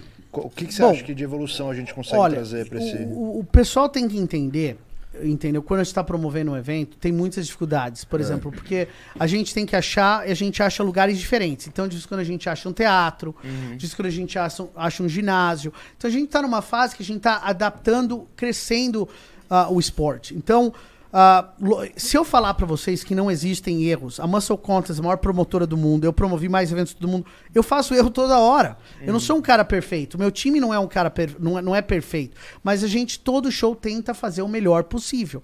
Tem, tem lugares que são melhores do que o outro. A gente fez, por exemplo, agora um evento na Vitória da Conquista, na Bahia, num teatro super legal. Ah, os fãs tinham uma visibilidade incrível do palco, mas aí o que aconteceu? Prejudicou um pouquinho os patrocinadores, É. porque os patrocinadores não, tá, não tinham contato direto com, com os fãs, entendeu? Então eu tenho que medir esse sacrifício toda hora. Aí você chega, por exemplo, num ginásio. Num ginásio, os fãs talvez não estão tendo o mesmo conforto que o cara teria num teatro. Mas aí eles estão do lado de todos os atletas que eles amam, da- do- dos patrocinadores trocando. Aquela troca é muito legal também. Então eu tenho que fazer esse balanço. Né? A, a maior dificuldade de um promotor é que eu não posso pensar só na visão do atleta. Eu tenho que pensar no atleta, eu tenho que pensar no fã, eu tenho que pensar no, no cara que tá tirando a foto, que tem No que ter uma. No patrocinador. Todo mundo tem, tem um ângulo, uma perspectiva que acha que é melhor. E eu tenho que tentar balancear eh, eh, todas essas perspectivas, né? Mas você acha que, por exemplo, o, o valor do ingresso, o que o cara ganha ao ir assistir, experiência de ter mais expositor, você acha que, o que a gente consegue fazer para melhorar? Porque eu vejo que muitos, muitos eh, eventos às vezes tá bombando de atleta, mas de público nem tanto. Sim. É, mas, mas eu, eu acho assim, olha, e, e tá, não tá bombando de público por quê? É uma, é, tem muitas questões que a gente pode. A gente fez shows em Campinas, teve mais de 2.500 pessoas teve assistindo. que Aí você chega. pela- É, aí você chega e vai em outros eventos, você vai ter 500 pessoas assistindo. Mas por que está acontecendo isso? Porque a gente está tentando crescer o mercado. Quando você cresce o mercado, você vai, você tem dores. Não é fácil você crescer o mercado. Você está tentando expandir o fisiculturismo em lugares que as pessoas realmente não, não tinham muito contato. A gente fez shows, por exemplo, em Ibituba, uma cidade super pequena, mas é importante fazer lá? É, porque assim que você cresce o fisiculturismo. A gente fez shows em cidades muito pequenas, do Recife, em outros lugares. É o jeito que você cresce. o E- Então, E como, desculpa, e como que lida com essa questão toda? Por exemplo, a gente tem um caso do Mr. Santos, por exemplo, Hum. Que subiu quantos trocentos mil atletas lá? É, teve categoria que tinha 50 atletas no Tipo palco. assim, como que você administra isso?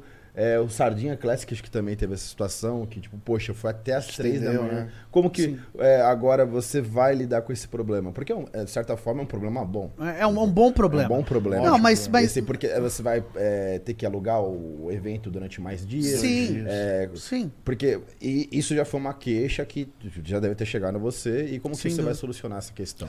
Bom, o jeito que a gente tá pensando é muito simples. Se você ceder 400 ah, atletas num show regional, a gente vai dividir em em, em dois dias. Por exemplo, aqui o Arnold Classic, a gente tem mais ou menos 700 atletas, está sendo dividido em três dias. Então você não vai ver mais do que 200, a 250 atletas por, por, ah, por dia. Então é muito leve, muito leve, muito fácil nos atletas. Mas a gente teve que alugar o lugar por três dias.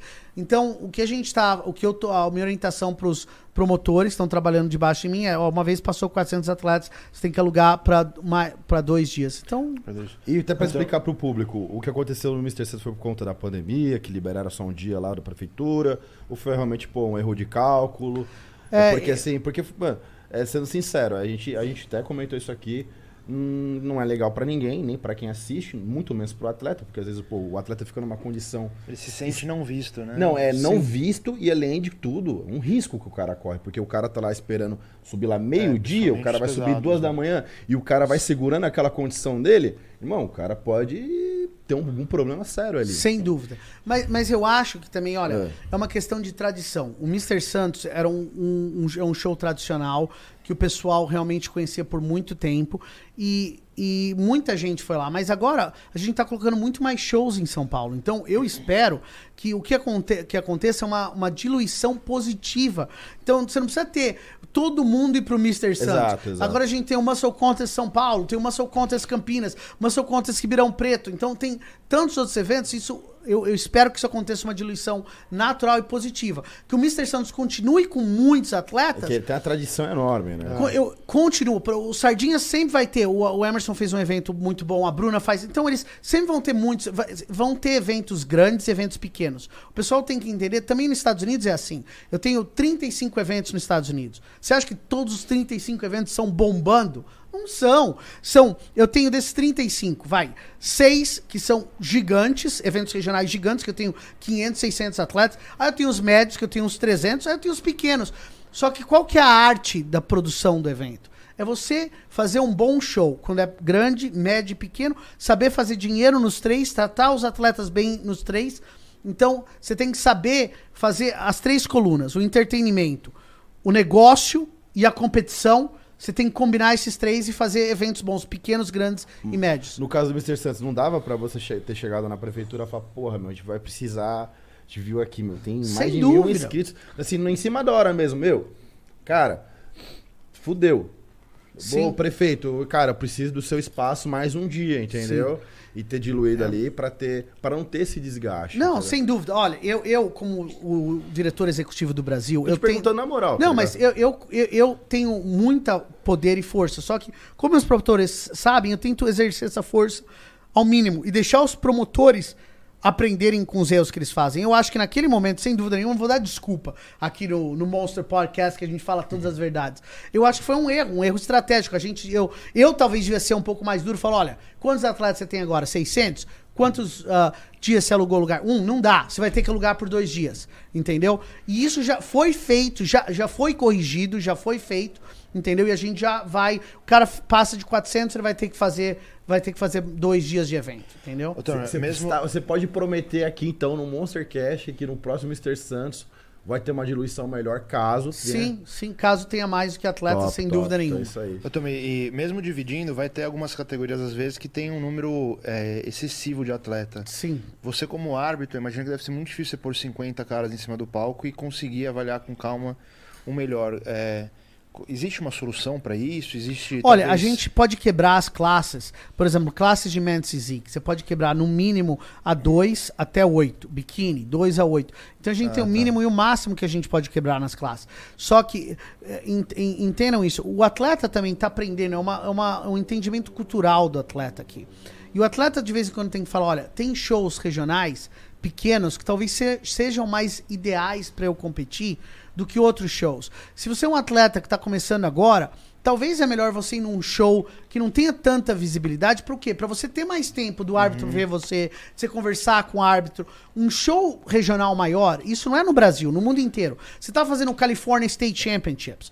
Que é o maior show que tem lá nos Estados Unidos. Meu, você tá querendo atenção, está indo no California State Championships e você é um cara novato, meu, você é louco, entendeu? Você não vai. Aquilo é o show pros caras que estão falando, ó, eu tô tentando provar que eu vou pro Mr. USA, que é aquele maior show amador, Aham. e eu sou o favorito.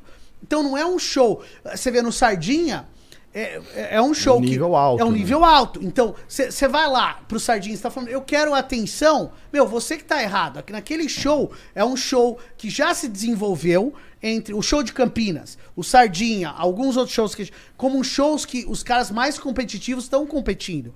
Então, naquele show, você tá indo pra Pra pegar o, o, o fogo ali, entendeu? Você quer mais atenção, você quer o show ir um pouco mais devagar, escolha um outro evento. Então, eu acho que também é, um- é- é- você tem que colocar um pouco de culpa em nós, que a gente pode fazer coisas melhores, sem dúvida, mas o atleta também tem que ter essa consciência Saber natural. escolher, ter uma estratégia. O- o- né? o atleta- eu, eu, por exemplo, quando eu comecei a competir, eu sabia que o, melhor- o maior show lá era a Emerald Cup.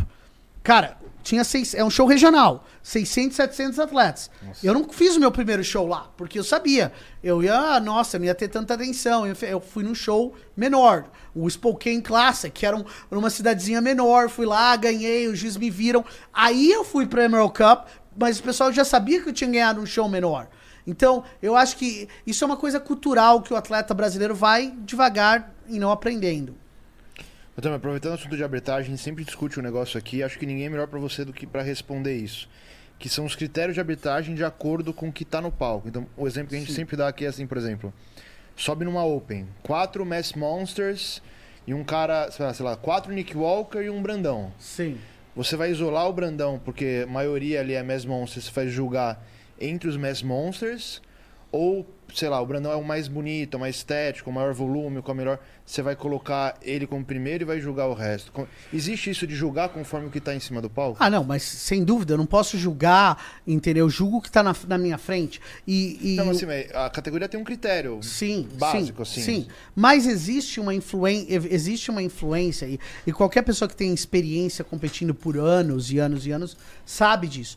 Por isso que quando você entende a arte de pousar, você não só sabe pousar pra você, você sabe pousar contra um outro atleta que tá do seu lado. Por exemplo, eu vou dar um exemplo clássico, o, o- o Rafael Brandão.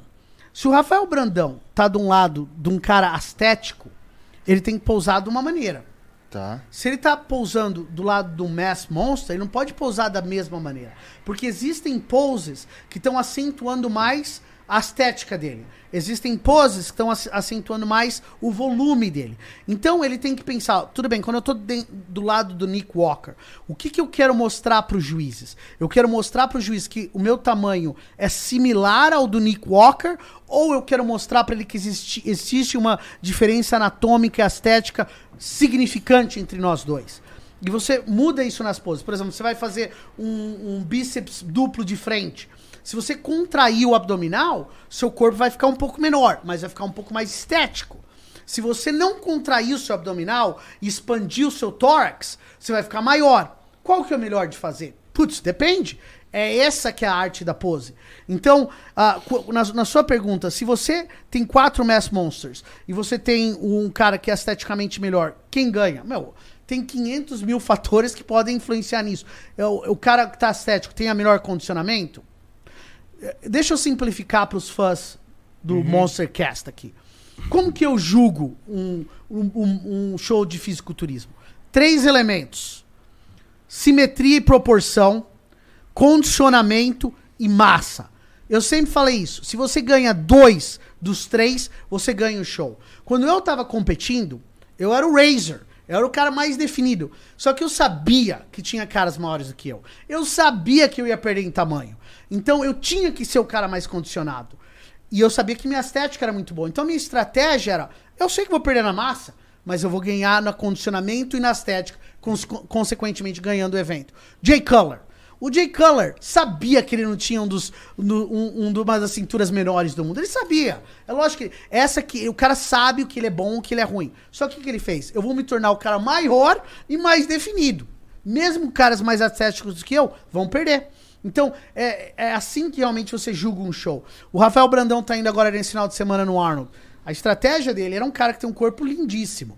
Se ele realmente bater um condicionamento fantástico, eu acho que ele tá aumentando as chances dele de ganhar. Se o condicionamento dele não for tão bem, ele vai se expor radicalmente, entendeu? Porque vai ter caras maiores do que ele. Então ele vai ganhar, ele vai ele vai perder na massa, Perdeu o diferencial dele. é, ele vai perder o diferencial, ele vai perder na massa e vai expor, e vai expor ele um pouco. Se o condicionamento dele estiver perfeito, eu acho que ele se coloca numa posição muito, muito forte, entendeu?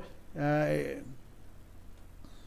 Não, porque é, a gente discute muito isso, esse negócio de critério, né? A gente até tava comentando isso com a Angela Borges ontem.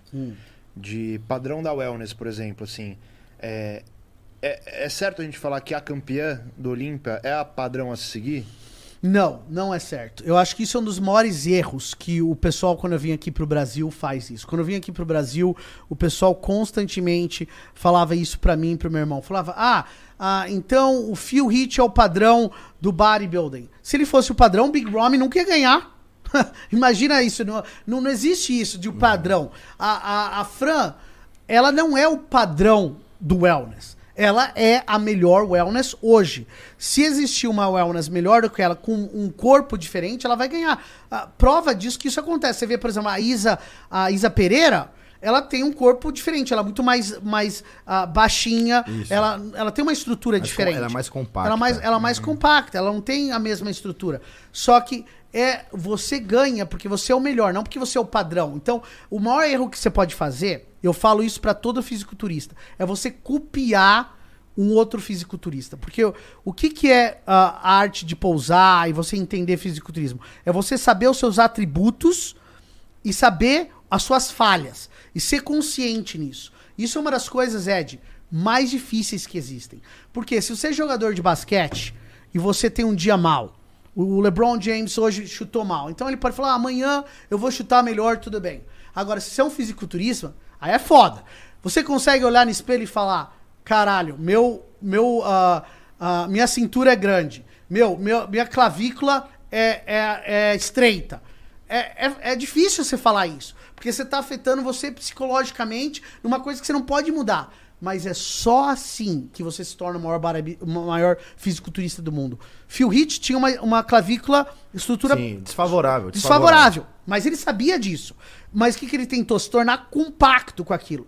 O Jay sabia que a cintura dele era grande. Ele, tem, ele ajustou. Se você fica vivendo uma ilusão e achando que você é bom em tudo, você nunca, se- você nunca ganha. Não existe um cara que ganha em todas as poses. Não existe. Nem o Ronnie Coleman ganhava em todas as poses. Boa pergunta. Não, porque na discussão lá do, do Olímpia, o pessoal falou assim, tipo, a Isa tinha um shape mais parecido com o da Fran, mas a Ângela que ficou em segundo, e aí a Arishna tem um shape mais parecido com o da Ângela, ficou, né, tipo... Isso, é. Teve essa É, mas- você, já, mas- você já abordou assim, isso. É, né? mas era o melhor pra ela. Por exemplo, o pessoal fala, por exemplo, da, da, da gota. Ah, você precisa ter a gota Isso, igual, a, a igual a gota da, da, da Franciele ou da Isa. Não é verdade. Eu acho os glúteos da Angela Borges super bonitos. Super bonitos. Ela só tem um glúteo diferente. Você não precisa ter. Ninguém, todo mundo tem o mesmo formato de peito. Ou o mesmo formato. O, por exemplo, o abdominal do, do Ronnie Coleman era meio feio. Mas era ajustado pra ele, entendeu? Então, no- no- cada, cada ah, corpo é um pouco diferente. Como que você julga é o melhor corpo pra pessoa. Então, a Ângela não precisa mudar o corpo dela e se tornar a Fran. Não, ela tem que ser a melhor Ângela Borges que ela pode Mas ser. ela tem que fazer aquela gota Ela- ali que é- estão pedindo. Não, né? mas- não, cara, mas, por exemplo, no Olímpia, vou falar pra você no Olímpia. O melhor, a melhor Ângela Borges foi no Olímpia, na minha opinião. Quando a Ângela Borges entrou no palco, eu falei, ninguém vai. Eu, eu falei isso, eu, eu não tava julgando o show, porque eu, eu tava produzindo o evento, mas eu, eu, eu sou um juiz do Olímpia, né? Eu julgava o Olímpia antes de produzir. Eu falava, ninguém vai ganhar dela. Ela tá perfeita, ela tá magnífica. Ela com certeza vai ganhar. Ela, a- o, o- a maquiagem dela, o jeito que ela andou no palco, a- o condicionamento, tudo dela tá, tá perfeito. Aí a Fran entrou também no palco. Só que a Fran tinha um corpinho um pouquinho mais diferente e os juízes preferiram o corpo da Fran. Naquele momento, eu falo isso, eu falei isso pra Ângela. A Fran podia ter ganho ou a Ângela podia ter ganho. As duas estavam muito pertas. Eu, se eu tivesse votando, eu também falei isso pra Ângela, eu votaria pra Fran.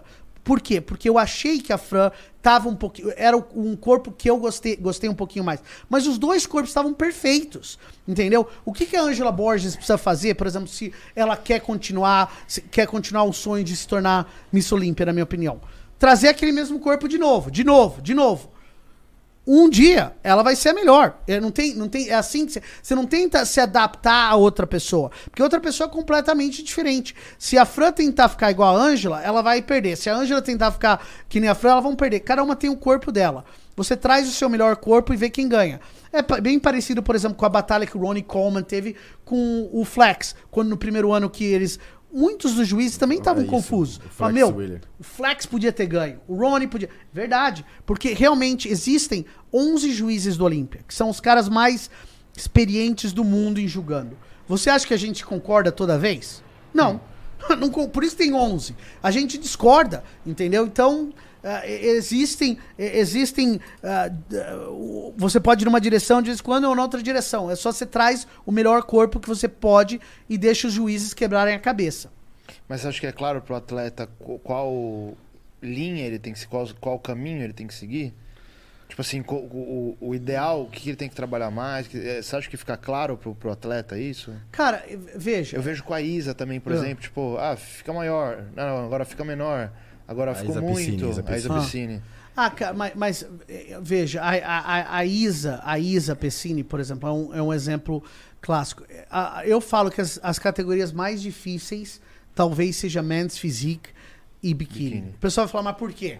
Porque fisiculturismo, você sabe exatamente o que você precisa fazer. Aham. Não tem. Não tem dúvida. Eu nunca, eu nunca cheguei na- nos meus 23 anos de promovendo eventos, julgando, e cheguei pra alguém e falei: Cara, você tá muito definido. Você tá muito definido. Isso não- existe no fisiculturismo. Ou, ou, ou chego pra um cara e falo: Meu, você tá muito grande. Não existe isso. Maior você tá, mais definido você tá, ótimo. Esse é, a- a- é o, o fisiculturismo, é o extremo do extremo nos dois lados. Agora, nas outras divisões, isso fica um pouco mais complicado. E o que, que é difícil? Que as pessoas querem treinar mais. Se você tem um cara, um, um cara de um cara de men's physique, o ca- você fala, o cara ganhou Olímpia.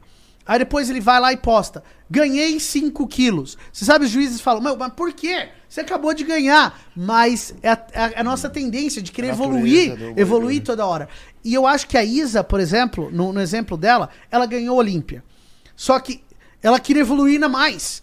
E isso é perigoso quando você tá naquela divisão. Ela tinha que ter estabilizado só o corpo dela, mantido o corpo dela. E eu acho que ela podia ter ganhando. Aí ela, ela cresceu um pouco mais de músculo, agora ela tá tentando, ela tá tentando achar aquele, aquele meio perfeito de novo. E ela chegou perto, porque ela ganhou em tampa, né? Quando ela voltou, ela ganhou em tampa, o corpo todo, todos os juízes. E ela ganhou da Miss, da Miss Olímpia.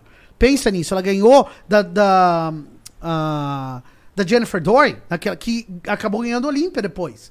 Se ela tivesse talvez mantido aquele mesmo fí- físico, mas o que eu acho que está acontecendo com a Isa, ela tá tendo dificuldade de manter o físico dela. O físico dela tá mudando dra drama, significantemente de um evento para o outro. Um evento ela tá de uma maneira, e depois ela muda muito para um outro evento, né?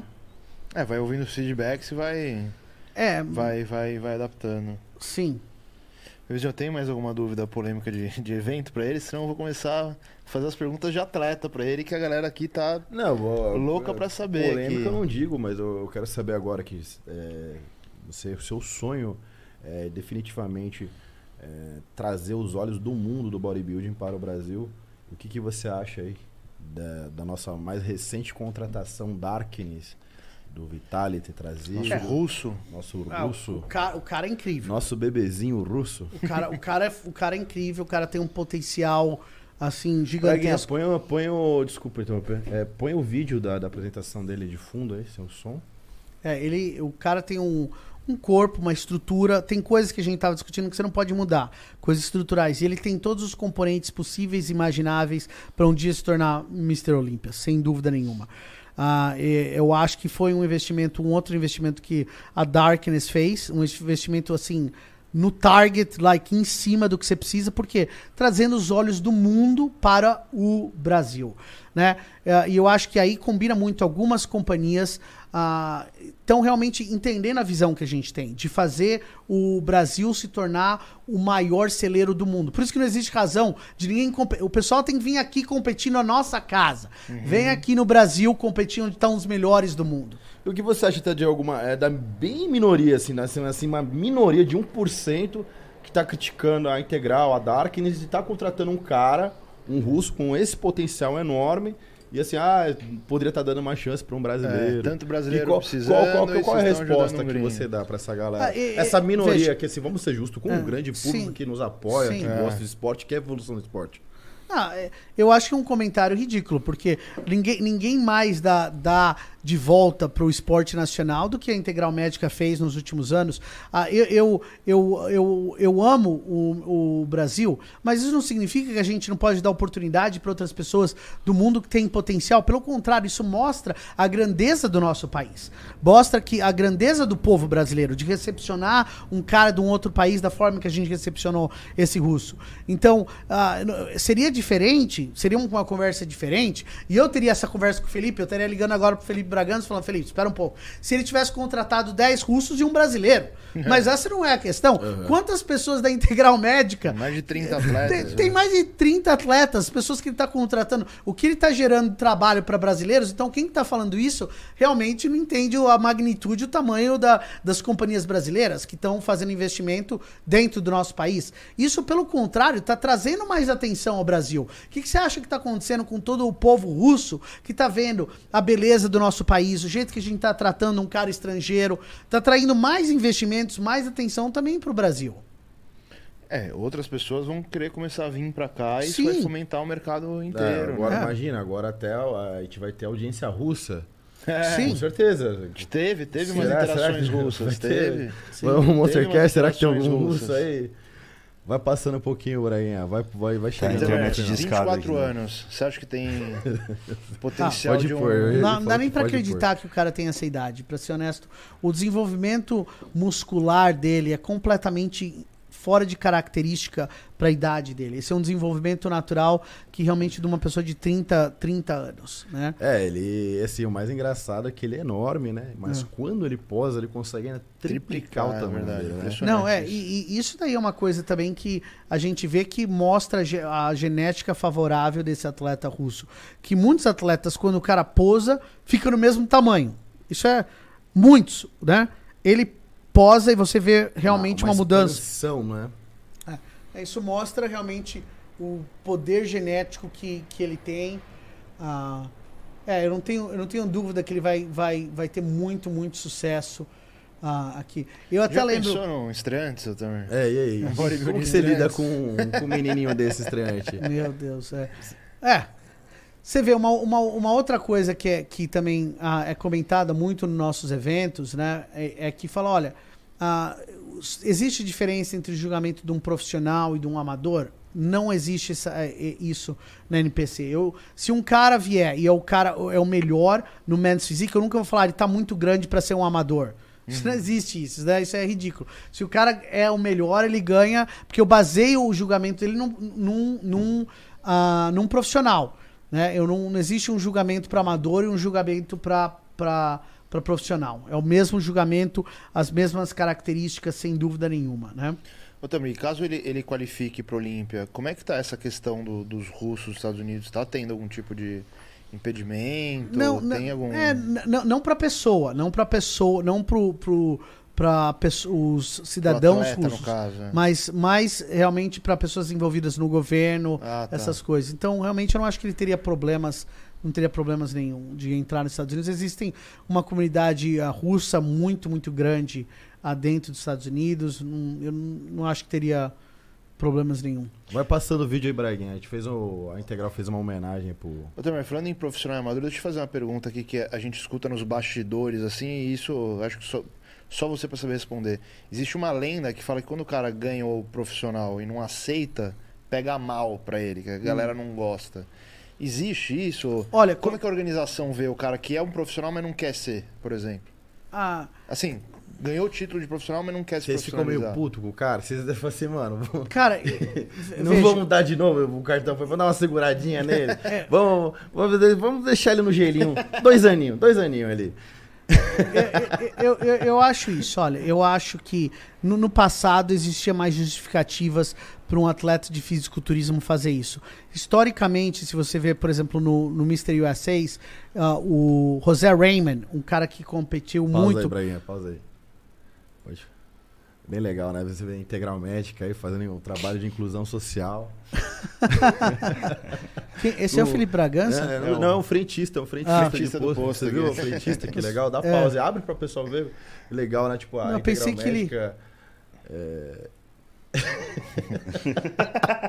Você vai ver, ele vai, ele vai se vingar, mano. Agora As vinganças do, do Felipe são, são mortais. É, ele vai se... Falando nisso, Agora Falando você nisso, assinou ele o falou termo. pra mim que tá louco pra se vingar de você, que você tava em território inimigo hoje. Ah, meu Ele Deus. falou, fala ao vivo pro Tamer. Que eu vê, vou me cara? vingar dele. Porra, da hora. A Integral Médica é muito foda, né? Dando valor pro cara aí, né? Vê, né? Deixa eu ver, ó. Então, a gente tava falando do negócio do amador, do... Você tá falando que hoje você entende o cara... É, então, eu tava falando que hoje, por exemplo, no passado, o José Raymond, como muita gente conhece, o cara competiu muitas vezes no USA, ganhou o cartão profissional e não aceitou. Naquela época até o pessoal entendia isso porque não existia categoria de classe, que não existia categoria de Men's Physique, não existia categoria ah, de 212. Eu acho que hoje em dia, por exemplo, se você se tornou profissional, hum, não tem, não tem muitas justificativas para você não ah, vá em frente ah, e tentar competir. Porque o único, a única maneira de você realmente ah, melhorar é competindo com um dos melhores do mundo. Esse é o meu, meu pai, né? É. Meu pai foi um dos fundadores da Unicamp, lá em Campinas. Pô, bacana. Ah, de Manian. ah. Acho que eles da passaram. Tam? Gostou da Eu vi, eu vi. Foi uma homenagem muito linda. Eu tenho que agradecer pessoalmente ao Felipe, à família Bragança, ao doutor Bragança. São pessoas realmente assim excepcionais, de um coração enorme, ah, orgulhos à nossa nação, ao- do Brasil. Ah, precisamos mais de brasileiros como eles, sem dúvida nenhuma, que amam e apoiam o, no- o nosso país. O Bragança tá mandando aqui pra mim. Eu vou fazer igual o Elon Musk. Eu vou comprar o Monstercast amanhã, seu cuzão. Pode comprar. Aí ele vai controlar, controlar. Vai, vai, vai, vai. Aí vai ditador, né? Ditador.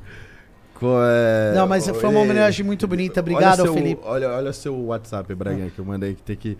Eu acho que o boss foi Mas, bloqueado. mas o que, não é? mas o que, que tá eu mandei. acontecendo? Vocês que são, vocês sabem mais com essa com, com o Felipe e o Toguro que eles estavam brigando. Eu não, eu, Não sei. Eu não, eu não acompanho. então, eu, não, já vamos jogar na roda eu, não, aqui. eu não acompanho muito isso. Não, eu já vou jogar na Eu, roda. porque alguém falou maromba? mim, falou, não, eu não, eu não, eu não vejo, eu não vejo. Então, me, me ajuda aqui no Já- Monstercast. não, tá não, já vamos jogar na roda amanhã.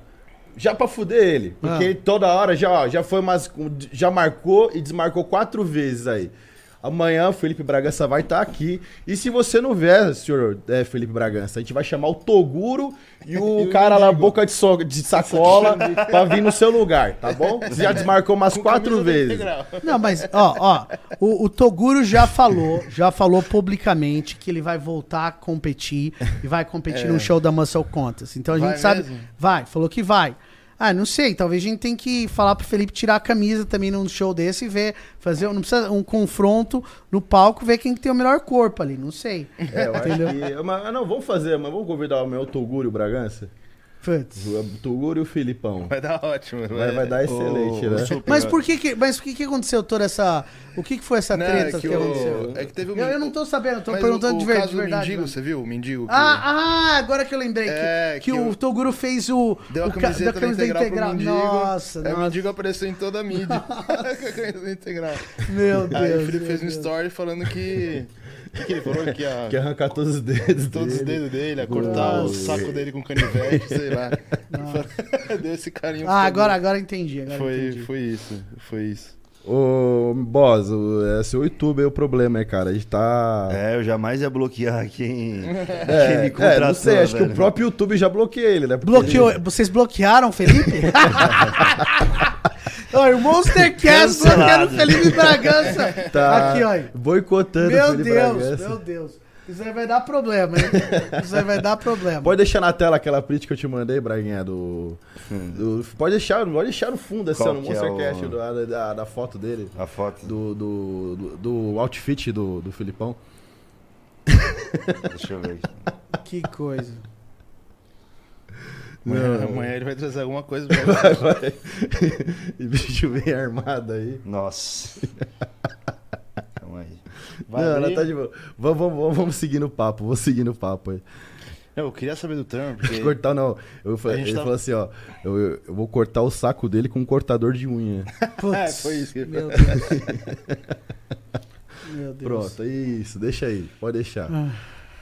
Pode deixar aí, pode deixar até o final do podcast aí, Braguinha. Nossa, nossa.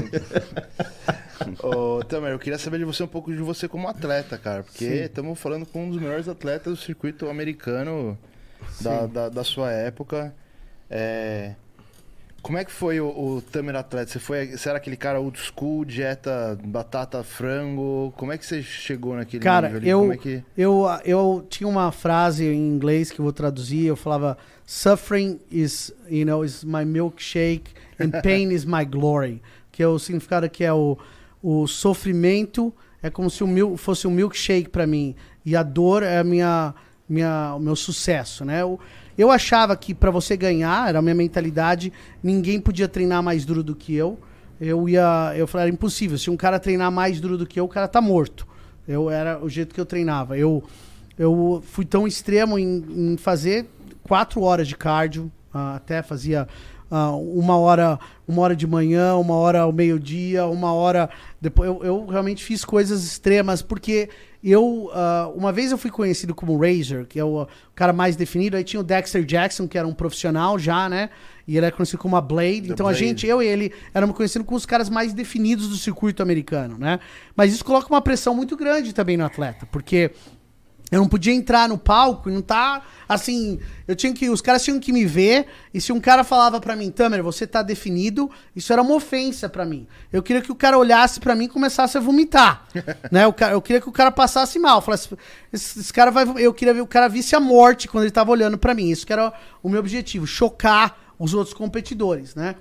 É, só que realmente para você alcançar esse nível ah, de definição, esse nível de condicionamento, ah, é, a, a exigência mental é muito grande. É, o, o maior músculo de um fisiculturista realmente é o coração. É a batalha, o, o braço, o- as pernas estão falhando, mas a sua mente está falando: não, eu não vou parar, eu não vou parar. Essa é a maior batalha, a batalha que você tem com você mesmo. E você parar, depois que você saiu da, da esteira, e você falar: se um cara fizesse mais do que eu fiz agora, esse cara vai morrer. É, é impossível alguém fazer mais que isso. E aconteceu já cenas. Eu não tenho. ah, não sei se eu não tenho vergonha de falar isso. Cenas que eu. Eu tava fazendo um treadmill e eu desmaiei. Desmaiei porque eu não, eu não parava. Teve até uma outra vez que eu, eu tava fazendo e eu. Antes de eu entrar na. de fazer cardio, eu sempre jurava por Deus que não importa o que acontecesse, eu não ia parar.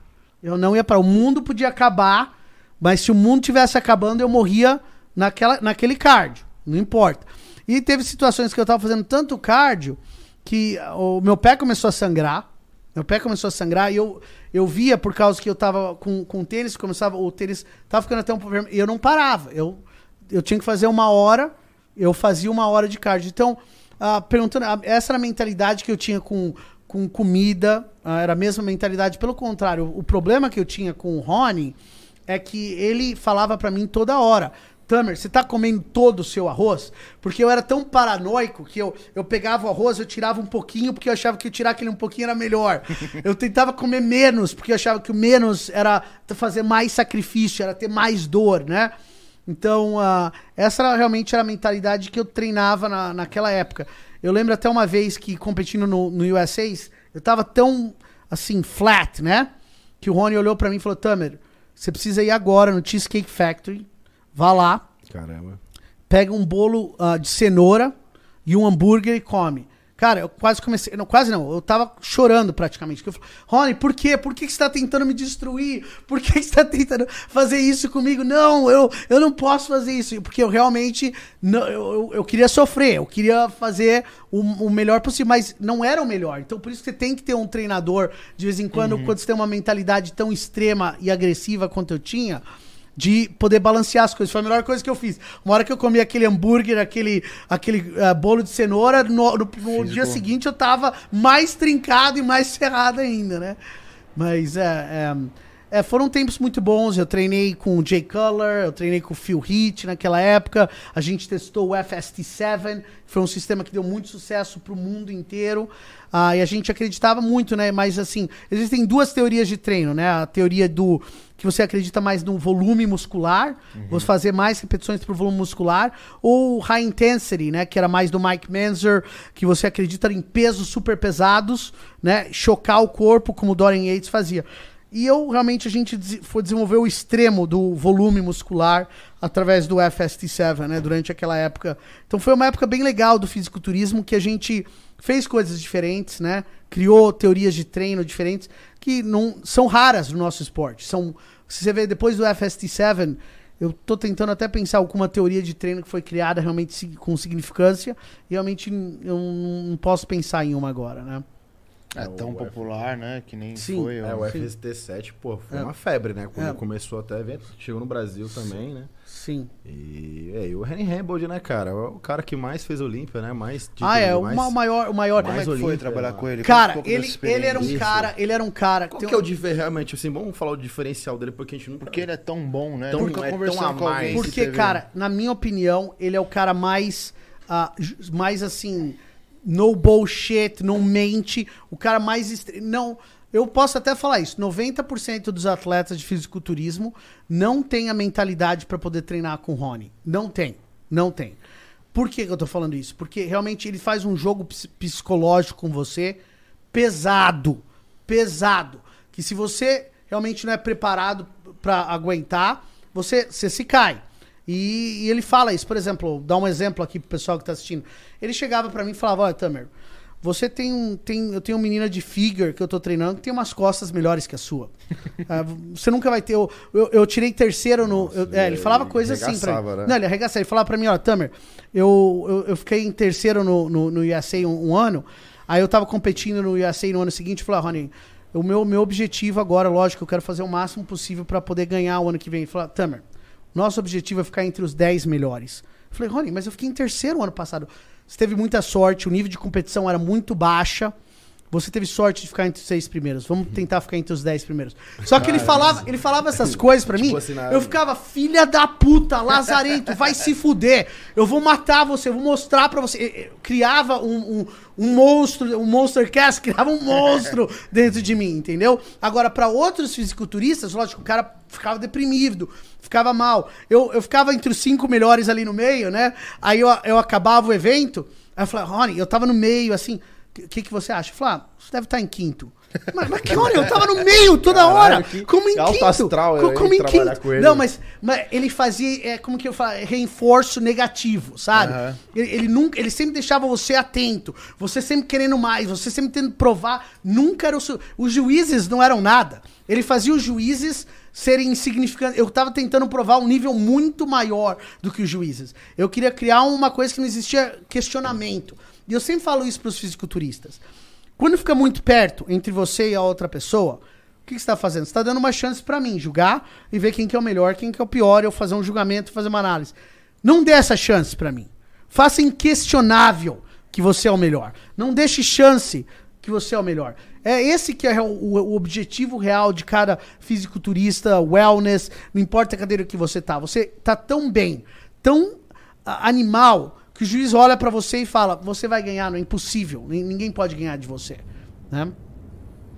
E como é que ele era com, com o protocolo? Ele era mão pesada? Não, cara, você vê, isso era uma outra coisa. Eu, eu treinei com eu treinei com três ah, treinadores na minha carreira.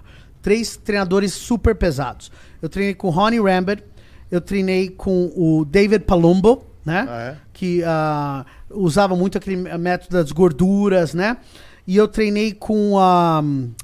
nossa, aquele cara do Líbano, agora até esqueci o, meu, o nome dele, o que treinou o, o Kai Green. George um, Farah, George o- Farah. George. Farah. George Farah. Eu treinei com esses três caras. Dos três, o mais pesado em uso de esteroides, sem dúvida, era o David Palumbo. David Palumbo, nossa, meu Deus, entendeu? Eu tava tomando tanta injeção que não tinha mais lugar pra eu poder colocar o lugar. Era assim um absurdo. E uma dieta, assim, também. A, a dieta dele era, era, assim, bem pesada. Era uma dieta, assim, você não comia carboidrato nenhum, aí no, no, no sétimo dia você podia comer quanto carboidrato você queria, né? Sim, tá.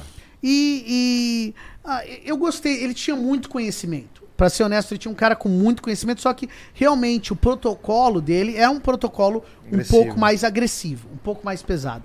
Eu falo, depois dele era o George Farrell, em termos de protocolo, uso. e o último era o Rony, pra ser honesto. O Rony, lógico, usava uma substância boa, mas muitos do pessoal que é fã do, do fisiculturismo, lembra uma vez o Mike Matarazzo falou? Sim. Ele falou: Meu, a- o pessoal assistindo o Olímpia tem mais ou menos umas 500 a mil pessoas que estão usando mais esteroides do que o pessoal que está competindo. E isso é a maior verdade do mundo. Porque se você entende de fisiculturismo, esteroide ajuda. Meu, óbvio que ajuda, ninguém vai discutir isso. Só que se você tirar os esteroides da, da equação, os mesmos caras vão ganhar. Sim. O esteroide não faz você acordar de manhã e fazer cardio por quatro horas. O esteroide não faz você fazer comida, comer a mesma comida toda hora. O esteroide não faz sua cintura ficar menor. Ou o, sua- o seu, a- o seu ombro ficar. A, a clavícula ficar diferente. Não muda nada disso. Ele é só um estímulo às coisas que você já tá fazendo. Então, os mesmos caras iam ganhar. Prova do que eu tô falando, que um ano, um ano, o Olímpia foi testado. E o Lee Haney foi testado, o pessoal foi testado. Os mesmos caras ficaram quase nas mesmas posições. A única diferença foi que eles estavam mais ou menos uns 20, uns, uns 20 pounds, né? Uns mais ou menos Abaixo. Só isso. Então, é só isso que muda, na verdade. Então, se você tá tomando uma quantidade astronômica de esteroide, sabe o que tá acontecendo? Você não tem a genética. Você não tem a genética. É isso que tá acontecendo. Você pega um cara que tem genética, o cara toma um pouco, o cara cresce muito. Entendeu? Ah, Então, se você está exagerando de uma forma sem sentido, o seu corpo não está aceitando aquela, aquela mudança hormonal de uma maneira tão positiva. Entendeu? Então, ah, eu falo para você, número um para você ganhar, sem dúvida nenhuma, para você ganhar é a genética. Você não pode mudar isso. A genética é número um. Em número dois, não é os esteroides, como a maioria dos fãs querem falar. Quem fala isso que é os esteroides que realmente não conhece do esporte. O número dois, sem dúvida, sem dúvida, é o treino. O treino. O cara que treina ferrado vai avançar mais. Terceiro, eu falo, e é a nutrição. E depois é os esteroides. E eu sei que muitos fãs vão falar: nossa, esse cara tá falando uma coisa completamente errada. Tudo bem, eu sou profissional. Eu não tenho, eu não tenho, eu não tenho nada mentir aqui. Os esteroides ajudam? Lógico que ajudam, mas eu tô dando um exemplo claro. O, o que, o que faz a diferença são realmente o treino, a nutrição. E é, o esteroide, o que, que é, na verdade? É um estímulo para os blocos que você já, tá, co- você já tá fazendo através da comida e do treino. Se você toma esteroide você fica em casa sem fazer nada, tenta fazer isso, vê o que acontece. Seu- os caras estão me criticando agora, provavelmente, falando, ah, esse cara, tá... me- O pessoal tá pedindo pra você mostrar a mão na câmera aí. O, a minha mão? Pra ver se. pra ver se abusou do GH. Pra ver se Ah, ó, minha mão tá... se- Não, Então, então... a mão aqui, ó, como é que ficou. Ah, não, mas você sabe, eu, eu, eu, eu, eu, uma vez eu abusei do GH. Eu tinha um cara, vou falar uma história. Eu tinha um Conta, cara, conta, eu conta, tinha um conta. cara, tinha um cara lá, tinha um cara que tinha AIDS. Lá, que morava na minha academia quando eu tava treinando, e o cara praticamente ia morrer. E ele tava pegando quatro kits por, ah, por semana, né? Quatro kits De da- GH. de GH. E daqui- daqueles da Suíça, os melhores que existem, tudo. Só que o cara sabia que ia morrer, ele já tava querendo só gastar o dinheiro. Então ele tava praticamente dando pra mim os kits e eu tava. E eu fiz a maior, falei, meu. História Não, bad do não, cara. aí eu tava falando. Bad do cara. Não, é, é, é bad essa história. mas- Aí o cara tava dando pra mim, ele não tava nem aí pra isso, sabia que ia morrer. Aí ele, ele falou: Ó, meu, eu não tô interessado, eu quero viver minha vida, eu não vou ficar me injetando toda hora, eu sei que isso é mais importante pra você. Então ele tava me dando quatro kits por, GH por- de de GH já do melhor, do melhor daqui da Suíça por, por mês. E aí eu falei, meu, eu tomava um kit, um kit por mês. Era o meu protocolo. Eu Quanto tava- que tinha o kit? 126 IUs, né? Tinha o meu kit. É, fichinha, bebezinho? É, por isso eu dou meu gato de manhã. É, assim, na semana, né? Então, eu, tava, eu tava tomando. Eu tava, eu tava tomando mais ou menos uns 3 a 4 IUs por, por, ah, por dia. Antes, né? Aí quando eu, eu, ah, eu peguei esse kit, eu comecei a tomar mais ou menos uns 6. Aí eu falei, seis, que merda, seis. Aí eu fui pra oito. Aí Ah, começou. Ah, Começou não. o game, Não, não, né? não, espera aí. Começou, Não, começou a... Aí eu fui pra, aí fui, eu fui pra oito, eu fui pra oito. Aí eu falei assim, não, mas já tô no oito, vou pra dez, né? Pensamento É. Superman. Filosofia Superman. Aí eu vou pra 10. Aí eu falei, cada, ki- ca- ca- cada kit dava pra. Era por um por semana, tinha 16, 126. Aí eu falei, meu, os caras que estão tomando AIDS estão tomando um kit por semana, eu vou tomar um kit por semana. Então era 16 IUs por dia que eu tava tomando. Agora, agora Aí- tá light, agora Aí, cara, não, mas espera, mas eu não consegui fazer isso por mês. Eu tomei isso por mais ou menos um mês. Aí no segundo mês, eu nunca vou esquecer disso. Eu tô no meio da noite, assim, dormindo. Minha mão. Nossa! Pa- eu- minha mão tava inchada, eu não conseguia fechar a mão. Eu colocando a mão na água por umas três horas, assim. não- eu falei, meu Deus, o que que é isso? Aí, aí eu comecei a falar, espera um pouco, acho que 16 aí é um pouquinho muito.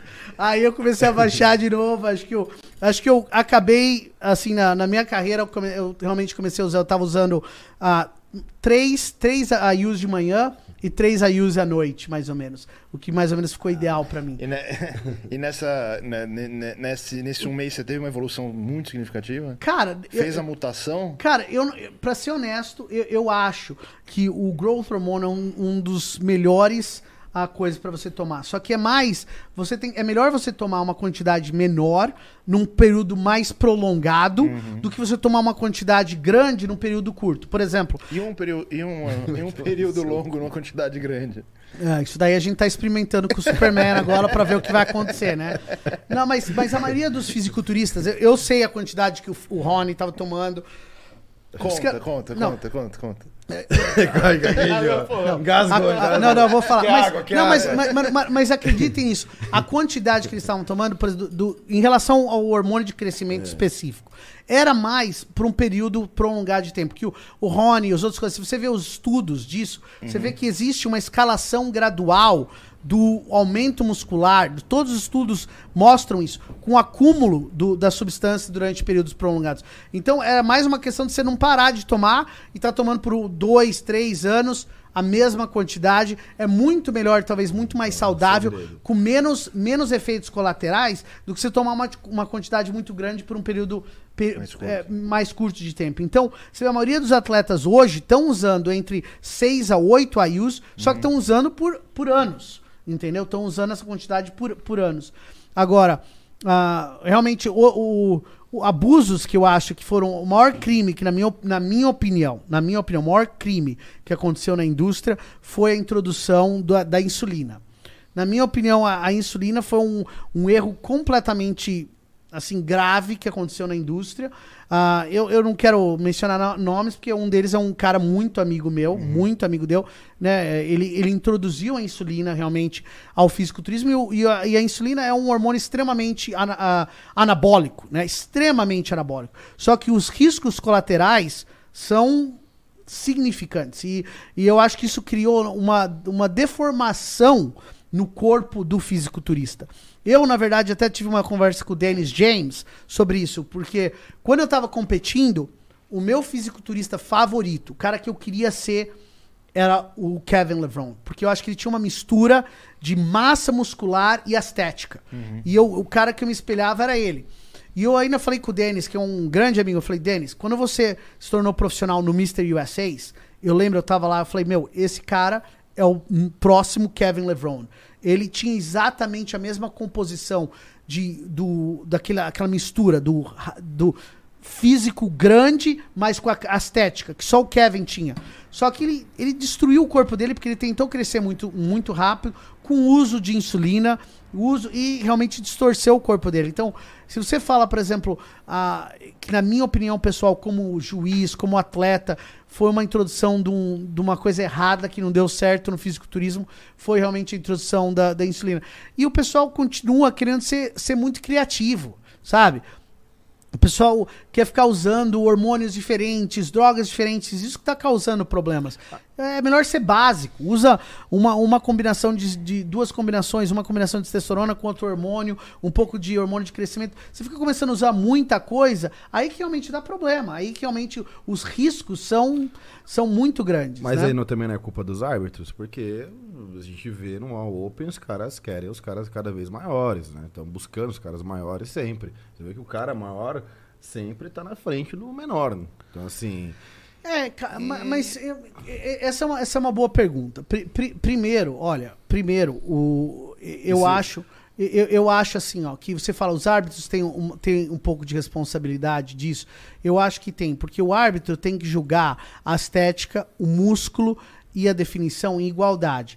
E quando o árbitro dá preferência à, à muscularidade acima da estética e acima do condicionamento, aí é um problema. E eu acho que isso aconteceu. Na minha opinião pessoal, como árbitro, eu acho que alguns árbitros, em geral, sabe, começavam, estavam dando muita preferência exaustada à, à muscularidade. Eu acho que ah, entendeu? Mas essa é a minha opinião, entendeu? Eu, como árbitro, eu sempre julgo. Todo árbitro é assim.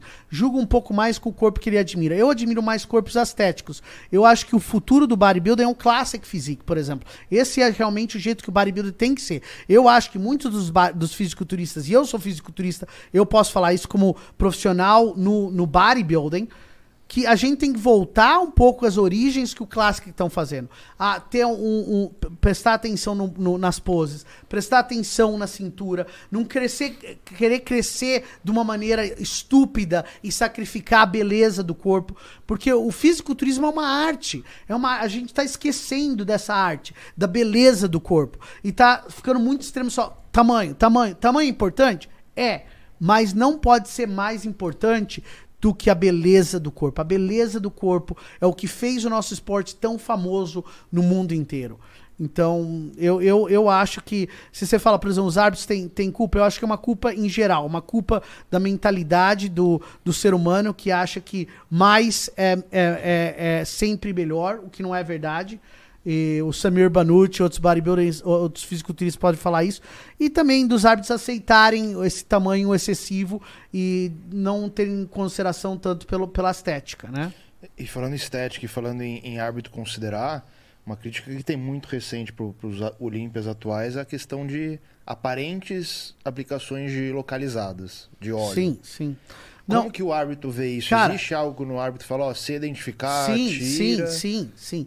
Isso daí existem, por exemplo, discussões muito altas. Só que, veja, a gente, quando a gente tá julgando, os fãs têm que entender isso. A gente também não pode punir uma pessoa sem ter certeza absoluta. Porque imagina você pune uma pessoa sem você ter certeza absoluta que alguma coisa está errada. Então, alguém chega. Isso é, são discussões que acontecem dentro do, do julgamento de qualquer evento. Fala, olha, um árbitro aponta e fala. "Olha, Você acha que alguma coisa está errada com o ombro desse cara? Por exemplo, olha uma, uma coisa abnormal, tá, não tá normal aqui, alguma coisa. A gente olha, vê, e se realmente existe uma concordância, aí o, o, o, o atleta é punido. Agora, se existe uma dúvida, meu, será que é uma aplicação? Será que. Aí, eu, eu como atleta, acho que não é correto você punir uma pessoa se você não tem certeza. É como se fosse a lei. Você não pode culpar alguém sem ter certeza do que você tem. Então, é, é uma coisa que você tem que ter, você tem que ter um pouco preocupação como árbitro também. Você não pode ficar falando. Porque da- daqui a pouco os árbitros estão falando, ah, esse cara tem isso, esse cara tem isso. Aí fica uma confusão. Então você realmente tem que ter uma, uma certeza quando você está vendo alguma coisa errada ali, né? É, é difícil ter certeza absoluta, né? Tem alguns que é, É, até mas difícil tem, de Não. mas, mas... assim, tem uns Não. que tá bem. Não, Pete, eu- eu acho que isso aí tem, não- tem. A gente não quer falar nem, nem, nem nome É. de atleta internacional, porque, pô, toma, vai que Sim. vai É, receber não, o não, cara vamos, aqui. vamos Não. complicar o termo. né? Não, e até eu não posso. Você vê outra coisa. O pessoal, quando eu vim pra cá pro Monster Cast, né? O pessoal falou: ah, eu tô numa posição, lógico, das mais altas no fisiculturismo mundial. Tá, e o pessoal vai falar, dúvida. o pessoal vai falar, olha, ah, você não pode falar de esteroides. Eu acho que isso daí é uma, uma, uma hipocrisia. Entendeu? Eu, eu, eu não acho que isso é que. Eu não, eu não, eu não acho que ninguém tem que tomar alguma coisa não tomar. Isso é uma decisão pessoal do, do- de, cada, de cada pessoa. Eu acredito de dar poder na pessoa fazer uma decisão pessoal no que ela quer. Existem muitos, apesar. Vou ter uma outra crítica que o pessoal não vai acreditar agora. Existem muitos atletas, não no fisiculturismo, lógico, mas de men's physique e de biquíni que estão competindo no Olímpia naturais. E, e eu certeza que Ah, são. Não, tá. eu posso até falar o nome Men's dele. Physique. Ah, não, não, o Men's Physique. O, a, a área. enorme, ó, vou falar um pra você. O, o área. O A área ali é natural, pô. o, o- Quem? vou falar um. O, a, a- esqueci o nome. A área Asfad. É, foi um mim, área. Gente... Ele é 100% natural. Foi testado Como muitas escreve? vezes. Como é que escreve o A nome dele? área, o primeiro nome dele é área. Tem um amigo meu aqui. Eu posso. Competiu no Olímpia muitas vezes como natural de men's Mas é recente? É, recente, um, Porque dois os anos. Physique hoje dois, tão- an- dois, dois anos tão, tão bem maiores. Eu acho que também. Isso também eu acho que é um problema. Que existe o que o pessoal fala, uma, uma evolução. Isso não é evolução. Eu acho que você tem que manter os atletas na mesma, na mesma categoria assim que eles estão. Eu não acho que tem que crescer de uma maneira assim louca, entendeu? É, uma crítica que tá tendo pra. Não, eu, tô bem, Eu tô coloquei bem. ele do lado se você precisar, tá? Eu, uma crítica que tá tendo pra Men's Physique é que tá já virando um negócio que. Tá crescendo um pouco An- demasiadamente. Você acha que isso é importante pro esporte também? Porque antes a Men's Physique, sei lá, Ah. não tanto tempo atrás, eram físicos alcançáveis, podemos Sim, assim dizer. sim. Você conseguia se olhar e falar, puta, eu consigo chegar aí hoje, você vê os caras e você fala, meu. É, mas veja, eu, você eu- acha que ter categorias exi- acessíveis. Existe essa discussão internamente entre os juízes e o escritório lá na NPC, falando, olha, ah, as classes estão crescendo. Existe essas discussões. Aham. Eu acho assim, olha, ninguém ama o esporte mais no mundo do que o Jim Mannion. Ah, ele realmente era um fisiculturista antes. Ele, ele é um cara, assim, meu, fenomenal. Um cara, assim... Eu tenho uma admiração muito grande por- porque ele realmente ama esse esporte. E ele escuta muita gente. Ele escuta, ele escuta eu, ele escuta, lógico, o, o Tyler, o neto dele, escuta outros juízes. E existe essa discussão interna. Meu, o City tá ficando um pouco grande, tá? Só que isso é um problema também que não é só nosso dos juízes. O que, que você faz quando todos os atletas estão na sua frente e ficaram maiores? O que, que você faz? É. Você não deixa ninguém ficar. E isso tá acontecendo, infelizmente. Mas Você quem chega- colocou os maiores na frente foram os juízes, né? não, mas está acontecendo, Ed, o que está acontecendo? Você chega, por exemplo, para uma, uma linha do Olímpia e praticamente os 15, mai- os 15 caras lá, todos eles ganharam, vamos supor, 3 ou 4 quilos. O que, que você faz aí? Entendeu? Então aí você tem que fazer um deles ganhar. Não adianta. Aí depois, no próximo ano, todos eles também estão ficando maiores. É difícil aí você fazer uma mudança se, se todos os atletas, como um, um todo, estão crescendo toda hora, entendeu?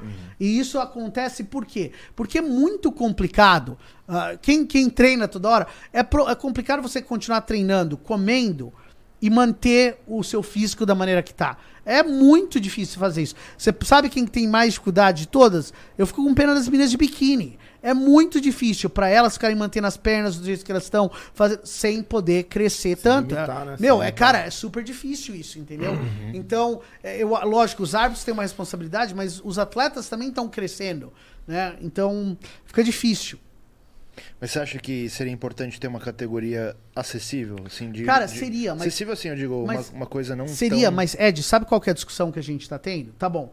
Você cria uma outra categoria. E aí, como você controla essa categoria? Pra Daqui a não- pouco ela fica maior também. É, é. Você tá entendendo? É, é, a, a gente tá falando isso. Só que a gente tá falando. Meu, eu, o meu filho Enzo tem três anos. Se a gente continuar a ficar criando categoria assim, quando ele tiver, ele tiver julgando, se um dia ele se tornar juiz, vai ter 30 categorias. Espera aí. Aí não tem jeito, entendeu? Então a gente, se a gente criar uma outra categoria, a gente primeiro antes de criar tem que pensar como que a gente vai controlar essa categoria Pra realmente não existir um aumento, uma evolução muscular como tá acontecendo nas outras categorias, entendeu? E não existe uma resposta 100% certa. A, a ma- maior sugestão que a gente teve foi com fazer uma coisa parecida com o Classic. ah, c- fazendo a altura e o E peso, peso, altura e peso, altura e peso, né? altura e peso. Entendeu? Mas mesmo internamente existem contra-argumentos contra essa ideia. Então, eh, o pessoal está discutindo essas ideias. né? Não, eu imagino. E falando em imagem do esporte, também uma coisa que tem acontecido, a gente discutiu bastante aqui. Eu imagino que para você como promotor de evento e, e um cara que quer expandir o bodybuilding para o mundo, deve incomodar muito são as quantidade de mortes que tá tendo de atletas e Sim. o que que, que tá acontecendo também? Meu, olha, eu vou, eu vou ser honesto com, com você. Eu acho que também existe uma, uma, existe uma tensão extremamente negativa ah, dentro do fisiculturismo. Existem. e não, quando um cara, quando um, um, um cara morre na NFL, que é o, o futebol americano, existe uma tensão muito pouca para isso. Eu Eu, falo pra você, se o pessoal quer fazer pesquisa, vai agora na internet e veja quanto a. a- a- pessoas estão tendo problemas com o esporte de futebol americano ou, ou outros esportes, boxe. E- Existe mortes em todos os esportes. Só que quando isso acontece no fisiculturismo, sempre existe uma associação direta com o uso de hormônios, com o uso disso, com o uso daquilo. É, por quê? Porque hoje, hoje, a gente queira ou não queira, o- os hormônios têm uma imagem extremamente negativa. Então, quando um, um fisiculturista morre, a primeira pessoa, a primeira coisa que todos os fãs vão lá e falar, ah, o cara morreu por causa do fisiculturismo. O cara morreu por causa disso. Ah, ah, Você vê, por exemplo, ah, e muitas dessas mortes foram provadas que não tiveram nada a ver com o fisiculturismo. O cara morreu. lógico, existem efeitos colaterais para o uso de hormônios, sem questão de dúvida nenhuma. Também existem efeitos colaterais com excesso de açúcar e a diabetes. Também existem efeitos colaterais com é, 10, 500 outras substâncias que o pessoal também usa. Então, eu acho que o que está acontecendo hoje em dia, a gente pode fazer mais coisas para talvez controlar e, e prevenir o, o atleta a ser mais saudável, a fazer cheques, mas eu acho que isso daí é uma responsabilidade pessoal. Isso não é uma responsabilidade de ninguém. evento, né? Você não tem que ficar. O, o, atleta tem que se responsabilizar por isso. Se você é atleta e você não tá fazendo a, a che- cheque, de, eh, cheque de sangue, eu fazia isso vez. Cada três meses eu fazia um cheque de sangue. É, se você não tá tomando conta da sua saúde, você sabe que você tá num esporte extremo e você não tá tomando conta da sua saúde, é, você tá se colocando numa, numa situação de perigo, entendeu? Eu acho que isso daí é, eu acredito na responsabilidade pessoal do ser humano. Não ficar jogando a responsabilidade pro governo, pros outros. Eu jogo na pessoa. E, e- e eu acredito que muitos dos atletas hoje em dia ah, talvez não estão tomando os cuidados que sejam necessários. Pa, sabendo que estão fazendo estão fazendo um esporte que é um esporte extremo. Não entendeu? escutando o corpo, da, o corpo dar os alertas, né? É. O que até acho que foi comentado aqui com O Dudu comentou, né, que, é, com o Dudu que, que o, Cedric, por exemplo, já teve uns sustos antes. teve uns É, problemas cê- e cê- falou, meu, eu vou, eu vou É, continuar. veja, olha, o Cedric é um dos caras mais amados do mundo. Ah, o- tudo, a personalidade do cara, o coração do cara, entendeu? Ótimo. Era militar, né, tinha ah, aquele mas, negócio, mas vamos, é. falar, vamos falar uma era diferença. amado é, mesmo. Era, o cara era amado, mas vamos fazer uma diferença básica que para todo mundo que é fã, que gosta de fazer polêmica, que gosta de falar, nossa, o fisiculturismo é um desastre, isso, isso é uma mentira. O nosso esporte tem muitas coisas positivas e muitas coisas negativas, como qualquer outro esporte do mundo. Mas, por exemplo, o Cedric, um ótimo exemplo que a gente tá dando. O Cedric sabia que tinha um problema cardíaco, quase morreu, né? Ele pegou o, o, o Covid-19, né? Ficou mal com o Covid, né? Teve já problemas cardíacos que os médicos recomendaram pra ele não competir mais, não fazer isso. Ele tinha recomendações diretas. E ele, essa foi uma decisão pessoal dele, escolheu continuar competindo. O fisiculturismo tem que ser culpado por isso? Isso é um absurdo. O cara que tá falando isso. Vamos dar um outro exemplo pro pessoal entender. O Chris Bosch, que era um atleta do Miami Heat. isso, Era um atleta do Miami Heat, tá? Que, da NBA. A NBA, eh, ele fez testes, ele fez testes, e ele chegou e falou: Olha, eu ah, tenho problemas cardíacos, eu, eu não posso mais competir. Ele, na hora, ele tava fazendo milhões, ele parou de competir. Porque ele sabia que se ele continuasse a jogar basquete, ele teria riscos sérios de morrer na quadra. Entendeu? Ah, É, é- essa que é a diferença. Eu acho que o atleta tem que entender que quando ele tá numa situação que o médico já chegou pra ele e falou: olha, ah, você tem esse problema X, isso, isso, e o médico tá recomendando pra você parar de competir. O certo é você parar de competir, é você não ficar insistindo em tentar fazer alguma coisa. Agora, você vê o Cedric, ele não morreu competindo. Ele não morreu. é, A, a gente não pode chegar na federação e falar: olha, ele nem competiu, competiu, ele morreu treinando. Entendeu? Então, o que, que você tá. O que, que o pessoal tá sugerindo? Que a gente vá lá na casa dele e proíba o cara de treinar? Ah, o fisiculturismo não pode desculpar por isso, entendeu? Isso são decisões pessoais de pessoas que talvez ele tava feliz, é o que ele queria fazer.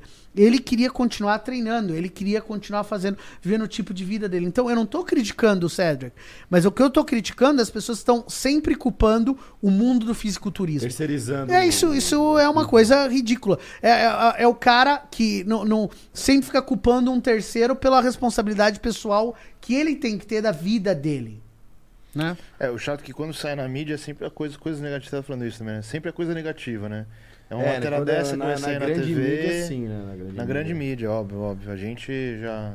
É, a gente consegue aqui, a gente, é, nos lugares aí, os portais da Sim, musculação. sim, sim. Um cara que nem um Chain. é Não, não, não. Mas Assim, as- é um na grande mídia é sempre vai tragédia, né? É, Aí vai manchando a imagem do esporte, vai. É isso. Você vê que o esporte é só, só lembrado o Shaw Roden mesmo, né? Mano, quando o Shaw Roden ganhou o Olímpia, ninguém não saiu nenhuma notícia. Quando ele morreu, foi Ele pro faleceu, G1. lá. teve, no- teve matéria. Foi pro G1. É. Veja, eu, eu, eu, de novo, eu quero deixar isso extremamente claro. Eu, eu não condono ou acho que ninguém tem que tomar nenhuma substância. Isso não é minha decisão, isso é decisão da pessoa. Eu não apoio ou falo que a pessoa tem que tomar. A pessoa tem que fazer uma decisão como a pessoa faz, to- faz toda hora, entendeu? Então, ah, isso são decisões pessoais de cada ser humano que ele tem que arcar pelas decisões pessoais que, ele- que ele está fazendo. Entendeu? Ah, somente isso. Não é, não é diferente de nem, nenhuma outra droga que a gente escolhe tomar toda hora. O álcool, o cigarro, são decisões pessoais do ser humano que ele toma e ele vê os limites de quanto que ele quer beber, ah, o quanto ele não quer beber, entendeu? E, e parar quando saber que é o limite dele, né? Não, perfeito. Mas teria, mas teria algum, algum tipo de. É complicado, né? Tipo, solucionar isso, tentar dar uma brecada. É realmente assim, é falar, poxa, né? não precisa chegar tão seco, é, não precisa chegar tão grande. É, uma medida É, que assim- antigamente adotaram foi aquele doping de diurético, Diurético. né? Que é Sim, sim. por- pelos problemas que estavam tendo. Mas não sei, é difícil, né? Não Cara, mas porque- você vê, eu, eu acho que, na verdade, esse é um ponto bom. Eu acho que se você fala, por exemplo, em riscos maiores, os riscos maiores, na, na maioria das vezes, estão associados com o uso de diuréticos Uhum. do que com realmente. Porque realmente os efeitos colaterais do, dos esteroides geralmente são mais prolongados, são efeitos, assim, realmente mais a longo prazo, né? Ah, os efeitos ah, do diurético são efeitos muito mais agudos, né, que podem realmente afetar uma pessoa. Eu tenho muito mais preocupação com o uso disso. E eu, por exemplo, eu quando eu competia, eu nunca usava diurético. Eu usei, pra- eu usei o Diazide, metade de um Diazide, e eu ficava tão ferrado assim. Então, eu não usava. Eu, quando você usa eh, diurético em, em excesso, é que você não fez cardio o suficiente. Toda vez que eu tive que tomar diurético é porque meu corpo não estava tão bom quanto que eu precisava ter. Essa que é a verdade. Entendeu? Eu acho que é uma compensação completamente desnecessária ah, do atleta. Se você tomar diurético, realmente também é uma coisa perigosa. Mas, de novo, a gente tá falando em coisas aqui que ahm, é, é, são, são decisões que o, cada, cada atleta, cada pessoa tem que tomar todo dia na vida dela. E também, antes da gente começar o superchat, eu tenho que te pedir um favor. Esse cara nunca competiu, você sabe, né? Ah, é? Nunca subiu no Nunca? palco. Nenhuma nunca, vez? Nunca, nenhuma federação. Nunca, nada. nem Mas por quê? estreante, nem... É, não tem tamanho. Eu tô não tem tentando tamanho. ficar grande primeiro pra, pra competir. Não, não, mas sério, mas por que não? Porque, sei lá, eu, eu curto o processo, treinar. Meu, meu meu tesão é treinar pra caralho. Mas você não quer competir nunca. Ah, porra. Se o legal. Monstercast bater 100 mil inscritos... Ah, não, É isso aí. E o canal do mercenário. Superman, não, É mas, aí. não, mas agora que eu, eu intimidar ele, eu falei, você tá com medo? É, exato. Não, É tô com medo. Não. Ah, não, não, agora papai, eu tô ao provocando. vivo. Agora eu tô provocando. Ao mas você tá vivo. É, agora você Não, tá, você tá fazendo papai inverso agora. Super, se você tá com medo, você pode falar. Eu acho que é melhor você falar agora, não, pessoal, eu tenho medo. tô- eu tenho 3 medo, mil pessoas ao vivo, hein? Eu preciso, eu preciso ficar um pouquinho mais, mais parrudo. Não, mas espera, mas que tipo de Superman é esse? É, então, Ai, eu- eu um senti- um O pessoal falou que você só subiu Ah. no palco do Fagato. Quantos anos você tem? Quantos anos você tem? Tô com 30 agora. Não, né? você tem que competir tô uma vez. Vai ser, vai ser a melhor felicidade da sua vida. Porque você sabe o que, que competir é? Eh, Treinar, treinar é legal. Agora, eu quero falar uma outra coisa aqui no Monstercast que é super importante. Meu, nunca, nunca tirem sarro de um cara que tá competindo e o cara tá um pouco gordo, tá um pouco branco. Viu, o Leandro cara- Ost? Tá Não, com a não, canela um pouco fina. É. Nu- nunca é, façam Leandro isso. Ost. Por quê? Porque o pessoal tem que entender que Tem gente que tá competindo e o objetivo deles é pegar um cartão profissional. Esse é o, o sonho do cara. E tem outro cara que tá competindo porque, o- o cara tinha câncer. O cara pegou câncer, ele se tratou de câncer e agora ele quer mostrar pra todo mundo que ele conseguiu fazer uma coisa. Tem outro cara que tinha diabetes, tinha outro cara que perdeu 30 quilos. Tinha uma mulher que perdeu 30 quilos. Ela tá toda assim, com a pele mole, mas ela perdeu, ela tá feliz, ela quer mostrar pro mundo o que ela fez. Cada pessoa que entra no palco é um vencedor. Só de você entrar no palco você já venceu. E a pior coisa que a gente pode fazer é tirar sarro de uma pessoa que a gente não sabe qual é a jornada que a pessoa teve Pra chegar onde ela chegou. Entendeu? E, e a gente entrevistava sempre o cara que ganhava antes. Mas tem pessoas que estão lá no palco, tem pessoa competindo que é tem 65 anos, pessoa que venceu uma doença grave, pessoa que tem a- algum, alguma deficiência. Então nunca, nunca tirem sarro de alguém que tá no palco da Muscle Contest, em qualquer palco do mundo, porque só o fato dele ter a coragem de tirar a roupa, tá ali na frente de todo mundo, é porque ele já, ele já fez uma batalha muito linda. E a gente tem que elogiar a pessoa por ter essa coragem. Tô precisando crescer primeiro. É, Não, deixa- Superman, nós vamos fazer Eu você. Vamos os escolher- fãs, vamos os escolher- fãs, os Vamos fãs. escolher um evento Não, legal pra os ele. fãs Será vão- que rola um pix? Ai, meu Deus. Estrela, né? não, até, filho, que é, só ele quer ganhar A dinheiro, gente pô. paga. o- Eu quero também ganhar grana, Vaquinha pô. Monster Cash pro Super Boa, subir. é vamos fazer aí. uma vaquinha, vamos fazer uma vaquinha. Bora ler as perguntas pra, pra É, vamos liberar o Tamer aqui. Bora lá. Que o Tamer tem apenas Precisa um tra- Arnold Classic pra organizar. Pelo amor de Deus. é. É, Bodybuilding sem treta mandou. eu vou no banheiro rapidinho. né? Mandou o seguinte, Tamer. Bodybuilding sem treta, conhece a página de meme? O Sim, canal de sim, meme? sim. Muito bom. É. Mandou assim, Tamer, muito obrigado por tudo que você fez. É, você e seu irmão fizeram pelo bodybuilding. E, Bodybuilding. e PFV. Cria uma. E por favor, cria uma categoria na premiação de bodybuilder do final do ano. De criadores de memes, senão seria obrigado a revelar os segredos da Blue Nitro pro mundo. Ah, legal, vamos fazer isso. Acho que até uma boa. A gente tá pensando em fazer uma. Como se fosse um Oscar, né? Dos, do, do fisiculturismo, do bodybuilding aqui no Brasil. Vamos, vamos com certeza adicionar essa categoria. Boa. Marcos Batista mandou assim: qual a chance do Pinduca ser árbitro da NPC? Mas, é- Veja. Nossa, essa foi uma pergunta. Eu gosto do Pinduca. Eu acho que o cara é um cara que tem muito conhecimento. Mas ah, ser árbitro não é só uma questão de conhecimento. A gente tem que ver a história ah, do, do- da pessoa, tu- tudo que ele representou pro esporte. E, lógico, existem possibilidades dele ser, dele ser um árbitro, sem dúvida nenhuma. A gente sempre tá com as coisas abertas. Mas ah, a gente vai analisar a situação. Vou conversar com o mínimas. assim. Vamos lá. Tauan mandou o seguinte: onde podemos saber todos os Olympias Qualifiers do ano? No próprio site do Olímpia não tem, apenas os já qualificados. Às vezes nós nunca sabemos qual evento pro, qual evento pro está rolando. Isso aí nos ajudaria a acompanhar mais eventos. É, os eventos Pro Qualifiers, você pode ver na, na- no, no, no site da afbproleague.com e você também .com, né? afbproleague.com e você também pode ver aqui no Brasil existem cinco eventos que dão cartão profissional. É o, Ma- o Arnold, o Olympia, o Muscle Contest Nacional, Muscle Contest Brasil e o Master Brasil. Mas ah, você tem todos, toda a lista de eventos profissionais do Brasil no nosso website da Muscle Contest International. Boa. Rogério mandou assim: seguindo os passos da renovação da Fórmula 1, existe um projeto de um Drive to Survive focado no bodybuilding, acompanhando a preparação dos atletas até o ápice do Olímpia. Valeu pelo podcast, vocês são foda. É, é, eu acho que esse é um programa bem bom. Existe uma possibilidade disso acontecer sem dúvida nenhuma. Então, um gancho aqui. É, poxa, legal, né? Se, a, se vocês fizessem um trabalho também muito forte nessa questão de mídia. O Gorgonoide que tá assistindo a live aqui, tá comentando, ele veio aqui, ele falou, poxa, tem que melhorar a questão da transmissão. Vocês têm. Vocês estão tá na- no seu horizonte fazer um investimento na questão de mídia, de vocês terem um, um- um canal, assim, um, um canal que, tipo, faça um conteúdo que, tipo, Battle of Olympia ali. Entendeu? Algo nesse tipo. Uma... Sim, sim. Não, não só deixar na questão da- das marcas isso. Sim, não. Eu acho que a gente está pensando em fazer um investimento maior no, negócio, no, no marketing da Muscle Contas, mas é uma coisa que eu tenho muito orgulho de falar para todos os fãs.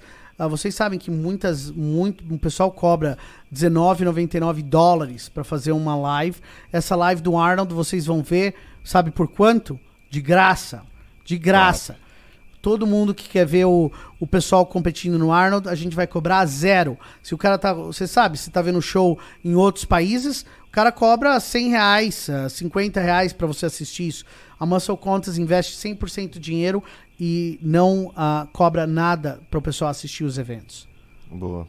O Hélio Henrique mandou assim, só escrevendo para agradecer o Tamer e a Muscle Contest por desde o primeiro Muscle Contest no Brasil em 2018 ter aberto as portas para os meus atletas especiais e no último em Campinas colocamos cinco atletas no palco, foi incrível.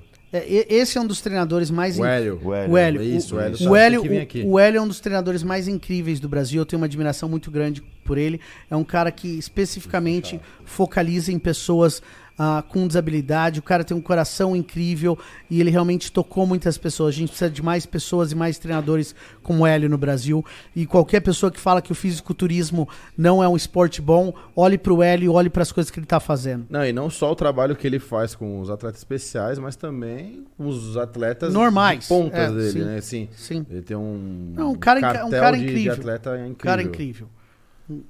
Tá, a gente tá. A gente tem que alinhar aqui, Hélio, trazer você com mais um. A gente tem que a, casar a agenda com mais uma, com mais uma pessoa pra ficar legal o, o programa, ainda mais com a sua presença aí, né? Boa. O Eduan Todd mandou assim: Fala rapaziada, poderia avaliar meu shape do meu mano Luciano, apelidado carinhosamente de Hulk Pocket. Natural, 17 anos e só treina em casa. Ele vai a avaliação de shape, o Hulk, o Hulk Pocket. Quantos anos ele tem? 17. Só Ó. treina em casa. Meu, só. esse cara tem um corpo muito. Como só treina em casa? Ele, ele não tem. Ele nunca foi na academia, assim, só tá usando aquele Acho que ele só treina aqui, ó. Meu, Olha, esse mano. cara tem uma densidade Caralho. muscular excelente. Meu, realmente tô impressionado com ele. Vai pra uma Hulk academia, cara. Pocket. É Hulk Pocket, isso. Putz. Quanto que ele tá pesando? Que ele não falou no. no... Mas veja essa bíceps duplo de frente. Ele até tá batendo a, a pose assim extremamente correta, né? Tá fazendo uns ajustes pequenos, mas o- os braços dele são ah, incríveis, cintura pequena. ah, precisa desenvolver um pouco mais das costas, com certeza. Você vê um pouco de falta de profundidade no peito. É o- nessa pose você já tem que ver um pouquinho mais o alinhamento do peito na parte inferior. Mas é um cara com um potencial muito Enorme. grande. Densidade Caralho, muito, muito grande. Né? Treina em casa, é- então, mas, É, mano, vai pra uma natural. academia pra você dar uma. Não deixar as pernas pra trás, cara. Porque na academia É. você vai conseguir fazer uma extensora, fazer um Sim. negocinho melhor. É, você está se limitando muito treinando em casa. e Isso já mostra também a qualidade, a genética desse, desse atleta que, para ter esse desenvolvimento só na casa dele, o que ele pode fazer na academia, meu Deus. Boa. Não se Incrível, limite. parabéns, não se limite, Sim, cara. Parabéns. Vitor, Hulk Pocket, o próximo surpresa dos shows da Muscle Contest. Ó, já foi profetizado aqui. próximo superchat aqui é do Caracol Maníacos. Vitor Melo, me avaliem, por favor. Estreiei nos palcos em dezembro e fui campeão na bodybuilding até 80 quilos. Tenho 30 anos, 1,67m de altura e 89 quilos no off atual. Tenho futuro no esporte ou é tarde? Quantos anos ele tem de novo? Ele tem 30 anos. Ah, meu, 30 anos hoje é extremamente jovem. Se você pensar no desenvolvimento muscular que é necessário, a maioria dos caras estão fazendo o pique dele aos 35. Então, ah, pri- primeiramente impressionado com o condicionamento dele. Você vê os serratos dele ali ah, super trincado. Ele precisa de um pouco mais de peito na parte superior. Parte inferior do peito você vê bem desenvolvida, mas falta desenvolvimento na parte superior. Tríceps precisa de mais desenvolvimento. O bíceps é fantástico, mas para acompanhar o bíceps ele realmente precisa de um pouco mais de densidade muscular no, no tríceps. Vamos ver uma outra pose dele aí para realmente, deixa eu ver. Essa daí tá, essa daí é uma boa pose para analisar. Ah, é, precisa um pouquinho mais de costas, ah, um pouquinho mais também de pernas. Mas você vê que é um cara que já entende ah, muito bem o nível de condicionamento necessário para ganhar um evento. Ah, bem balanceado o corpo dele, mas ainda precisa ser um pouquinho mais específico na adição de algumas coisas. Como eu falei, o tríceps, ah, um pouquinho mais de costas e pernas. Fotinha do Fragatas, hein? Essa daí tá polêmica. Tá, tá, tá- tá polêmica esse live, hein, aí. Vai cair a live, hein? O Pinduca veio, aqui e falou sobre o Fragatas, Tamer. Você chegou a conhecer o Fragatas? Não, não. Do melhor não, então tá ok. Boa. Fragatas? É, onde, é, onde uma galera descolava um dinheiro mais fácil. Ah, Um dinheiro, mas era, era um dinheiro árduo. Ah, Pro. GHzinho. ah, um sim, sim, entendeu? sim, ah. Lá em Pinheiros, né? Que ele falou, na década de 80. Ah, é? É. Ah, o Pinduca é um cara que conhece todas essas histórias. Ele sabe. Ele sabe todas. as- sabe. Eu- eu- veja, eu, eu gosto de conversar com o Pinduca porque ele Quem sabe. tá, quem tá me sabe- ligando aqui, ó? Ah, deixa eu ver, deixa eu falar com. Mas, mas- mas espera um pouco, eu pensei que a live ia ser eu e você, aí depois você escapa, você não vem aqui, é, Felipe. só dá Miguel ele. Meu Deus, meu. Que que é isso? O que que você tá fazendo aí? Põe perto do microfone, pra Põe perto do microfone. Impediram de fazer pergunta. Foi censurado. Vou fazer igual o Elon Musk. Eu vou comprar essa porra desse Monster Cash porque me impediram de fazer pergunta. Os caras cortaram você, Felipe? Puta que eu pariu, não? Pergunta. Nossa, meu É o Deus. Braguinha. É o Ah, Braguinha. Não, eu, eu fiz todos os trâmites Não, meu, possíveis. compra Elon Musk Style, comprando a Twitter aqui. Monstercast amanhã vai ter todas as ações compradas pelo Felipe. Agora, a pergunta que eu queria fazer, brother, eu vou fazer ao vivo. Fala. Eu queria saber quem é o empresário do ramo da suplementação no Brasil que você mais ama. Ele é fã daqueles caras. Posso só falar? Ó, o Felipe, o Felipe é um cara que eu, eu, eu amo ele como um brother, realmente. mas eu, ele sempre quer me colocar na pior situação possível. Sempre, sempre. Porque ele sabe que eu também tenho uma admiração muito grande por outras pessoas. Então ele fala: não, mas quem que você gosta mais? Quem que é o cara que você gosta mais? É, Felipe. Eu sou possessivo, eu sou possessivo. Ah, meu Deus. Não. Ele quer tudo pra ele É. só. Poder, brother, porque eu, eu ia dar 500 reais pra poder fazer essa pergunta. Eu quero saber de Ah, mas pode fazer Ah, ô, mentira, Braguinha. mentira. Cadê o. Cadê o. Pior que ele ia fazer Não, mesmo, mentira, mano. Tá, tá segurando Ó, aí o bagulho. o que eu posso falar com certeza absoluta, sem dúvida nenhuma, que a- em geral a Integral Médica e a, e a família Bragança estiveram apoiando o fisiculturismo no Brasil no, no primeiro dia. Primeiro dia que eu, ah, o meu irmão, ah, viemos para cá para o Brasil e quise- quisemos investir. O Felipe falou: pode falar para mim o que você precisa. Eu acredito na visão que vocês estão querendo fazer. Eu acredito no esporte. Ele foi com certeza ah, o- a primeira pessoa que foi lá e, e abriu o coração e as portas e falou: a Integral Médica está 100% atrás da visão de transformar o Brasil no número um do mundo. É, isso daí eu acho que o Felipe merece isso, porque realmente é verdade. Ele foi realmente o- o- a primeira pessoa a, a dar, dar o apoio total e absoluto para Muscle Contest e para NPC no Brasil.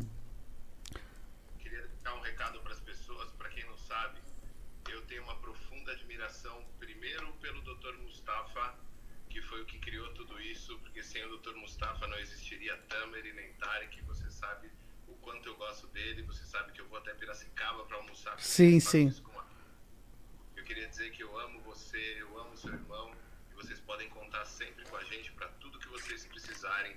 O sonho de vocês é o nosso sonho, e você sabe que eu sempre vou apo- apoiar e vou proteger e vou defender vocês incondicionalmente. Aconteça o que acontecer, eu fiz questão de colocar uma homenagem para o seu pai, uma homenagem para vocês no vídeo, porque eu gosto muito de vocês, eu amo vocês de verdade. Vocês podem contar sempre com a minha lealdade. E você sabe que eu não sou lambe-saco de ninguém. Tenho identificação com vocês desde o início. desde Sim, sim. contato. Eu amo vocês. A gente sente a mesma coisa por você, Felipe. Obrigado a você, obrigado a todo o time da, da Integral e da Darkness pelo apoio ao fisiculturismo no Brasil. Vamos conquistar nosso sonho um dia e tornar esse país o melhor do mundo no esporte. Apesar de você estar no território inimigo hoje dando palestra. Não é território inimigo. Não, não, não é. Você tem, tem. Ai, meu Deus. Abraço, Felipe. porque Senão você vai deixar ainda mais a- com mais problema ainda. Se cuide. Valeu, boss. Pode mandar no, no, no Pix os 500, tá? Manda no Pix, é, uma desculpinha esfarrapada, hein? Meu Deus do céu, desculpinha esfarrapada. Ah, tô bloqueado. Boa, Braguinha, bora. Vamos liberar o Vou, vou, vou ler dois superchats direto que é do mesmo cara, tá?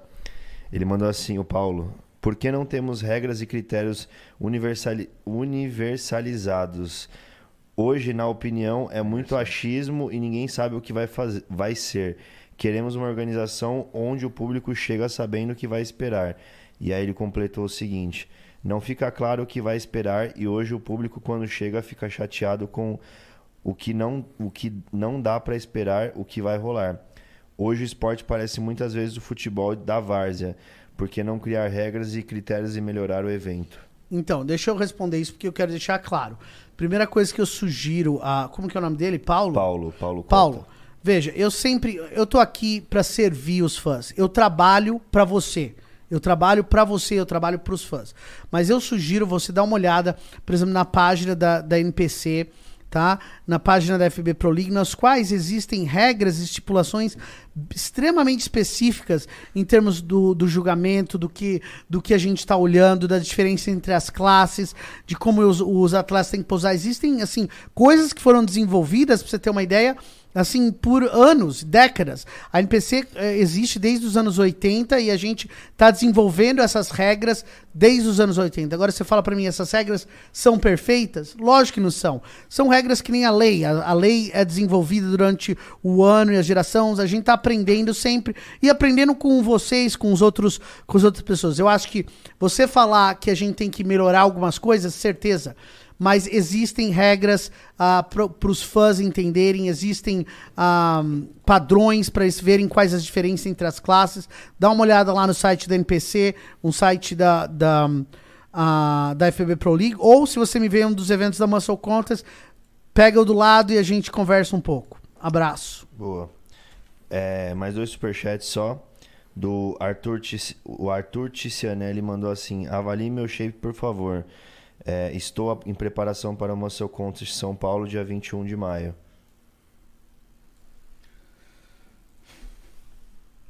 Seis vezes campeão, Mr. Santos, nutricionista, consultoria no link.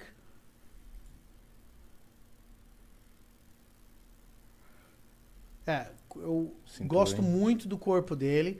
Só que você vê um atleta alto que dá vantagens muito grande pro corpo dele, mas a primeira coisa que eu falaria pro Arthur é encher um pouco mais o corpo dele. Principalmente nas pernas. Eu falo assim, Arthur, se, eu- se tiver uma coisa que eu pego e eu olho e fala que você precisa de um pouco mais, é, é- são pernas. Na parte de a lateral, eu tô gostando da sua perna. Olha, bem bem legal do jeito que tá a sua perna, mas na- de frente, eu acho que você tem que melhorar esse posicionamento de frente. Você tem que realmente melhorar um pouco mais as suas pernas. Queria ver um pouco as costas dele, porque ele só tá fazendo. Vamos ver umas outras poses dele aqui. É Não, aí não dá. Essa daí, não, aqui de frente. Esse aqui dá pra ver alguma coisa. Aí, ó, tá vendo? Não sei se essa é uma foto antiga dele, mas você vê o condicionamento do cara, ridículo. Ótimo condicionamento, costas boas, mas ah, vai, vai de novo pra pose de frente pra eu dar uma olhada? 54 É. semanas atrás, já faz tempo. É, já faz tempo já, mas ele realmente... eu vi uma foto que as pernas dele estão um pouco melhores, na verdade. Deixa eu vai um pouco mais pra cima. Essa daí na piscina, veja, as forna, a perna dele tá um pouco mais... Tá, você vê um desenvolvimento um pouco melhor nessa... Na, então, se, eu espero que... é- essa é uma foto mais, acho que atual dele. Parece que ele já estava atento a esse... A esse a essa deficiência, ele compensou aqui, porque você vê realmente uma melhora significante no, no desenvolvimento frontal ah, da perna dele. Tem que aumentar um, sete semanas atrás é, foto. ele tem que um pouco mais os braços, um pouco mais pra cima. Eu gosto do desenvolvimento das costas dele praticamente no romboide ali em cima. É um atleta que eu acho que vai espetacular no evento. Se ele conseguir o condicionamento dele que, ele, que eu vi no- nos eventos atrás, com essa massa muscular que ele ganhou agora, eu acho que realmente ele vai, vai explodir no evento. Muito bom. Próximo superchat, Lucas Fonties. Avalie minha evolução antes e depois das drogas. Tá no perfil. Que é o craque? É, pode ser, né? Isso também, não sei. Com certeza vou ter grana pra ir em um SP um dia treinar com um super. Bora, mano. Cobrar milzão também. Pixinho, cobrar milzão. pixinho. E aí, o que você acha dessa parada do Horst cobrar um, um barão? Ah, é? Pra, pra, Pra treinar pra com os ele. fãs. Ah, é? Mil ele tá cobrando. É, pra você que é um cara a favor do capitalismo aí. Ah, eu não acho que não tem nada errado com isso. Ele tá. Isso Quem é uma, tem paga, né? É, isso aí é uma coisa. Cara. o fã que acha que quer treinar com ele, quer pagar mil, acho que vale a pena. Eu não acho nada errado com isso. Top, isso aí. Vamos ver se acha alguma coisa aqui, porque. Vê se tá nos registros, bebê. Ah, não, peraí. O cara tem É, eu ia mais anime, anime. Eu ia, eu ia falar, tá um pouco complicado pra poder fazer uma Não, calma avaliação do físico do cara. O cabelinho tá em dia. Deixa eu abrir aqui o Instagram dele. Apareceu outro. O Lucas, o Lucas Fontes mandou o Instagram dele aqui, mas não é esse não. Então corrige aí, cara. Marcos Silva mandou assim: Salve galera, mais uma vez parabéns pelo trabalho que vocês vêm fazendo. Queria uma avaliação sincera do Tamer sobre os pontos a serem melhorados para chegar no topo. E se continuo na Classic, eu vou pra Body. Ele tem 1,77m de altura, 87kg nesse último campeonato.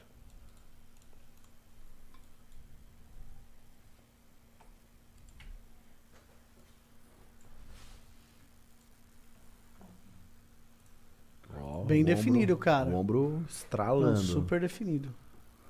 Definição na cabra naquela primeira foto. Ah, você vê uma evolução muito grande do atleta ali. Ah, ele tem que melhorar um pouquinho ainda mais. né, Nessa foto que eu tô vendo, ele tem que melhorar um pouquinho mais o condicionamento. A parte ah, posterior das pernas ah, tem que estar desenvolvida. Você vê até a definição nos glúteos ali também teriam que estar um pouquinho melhor. Vamos ver outras fotos ali. Ah, é. Aqui o condicionamento dele está significante melhor do que a foto que a gente viu lá atrás, né? Ah, meus comentários é um pouquinho ah, de melhora na parte das costas, principalmente nas, nas- na, na parte inferior das costas, para aumentar o V dramático dele. Ah, e o, o peito também tá precisando um pouco de. Você precisa encher o peito ali, ó. Quando você faz aquela pose, você vê que tá extremamente flat ali na, na parte superior do peito dele. E eu, eu sugeriria para ele, na verdade, tentar contrair o abdominal nessa pose. para ver qual que seria a diferença. Eu acho que talvez ficaria melhor para ele ah, com o abdominal contraído em vez do expandido, assim. Deixa eu ver as costas. É, costas ah, bem desenvolvidas, mas ainda você vê que precisa ah, um- precisa de mais tamanho em geral nas costas. Eu tô olhando nas costas dele, eu tô vendo só os ombros. Então você precisa um pouco mais ah, alargar um pouco mais as suas costas em geral. Ah, mesma coisa na parte inferior do seu corpo, definição na, na parte ah, you know, posterior e do um pouco mais de, de panturrilha também. Mas ah, é um atleta, um atleta bom, que também está entendendo o condicionamento dele muito bem, né? Essa pose que ele colocou no profile, que eu achei talvez uma das melhores poses dele, porque realmente mostram a- as coisas que ele tem de melhor, o ombro, definição, tríceps bem desenvolvido. Ele podia contrair ainda mais, eu acho que não está contraindo o abdominal corretamente. Você vê que fa tá faltando ele contrair o abdominal ainda melhor, você vai ver mais linhas lá se ele fizer isso de uma maneira melhor. Boa. Boa? Só tem mais, mais esse aqui, deixa o Lucas mandar e já era, aí acabou. Ó, vamos encerrar aqui. Aí, Lucas, manda aí seu. agora? 10h50 já, vamos encerrar já.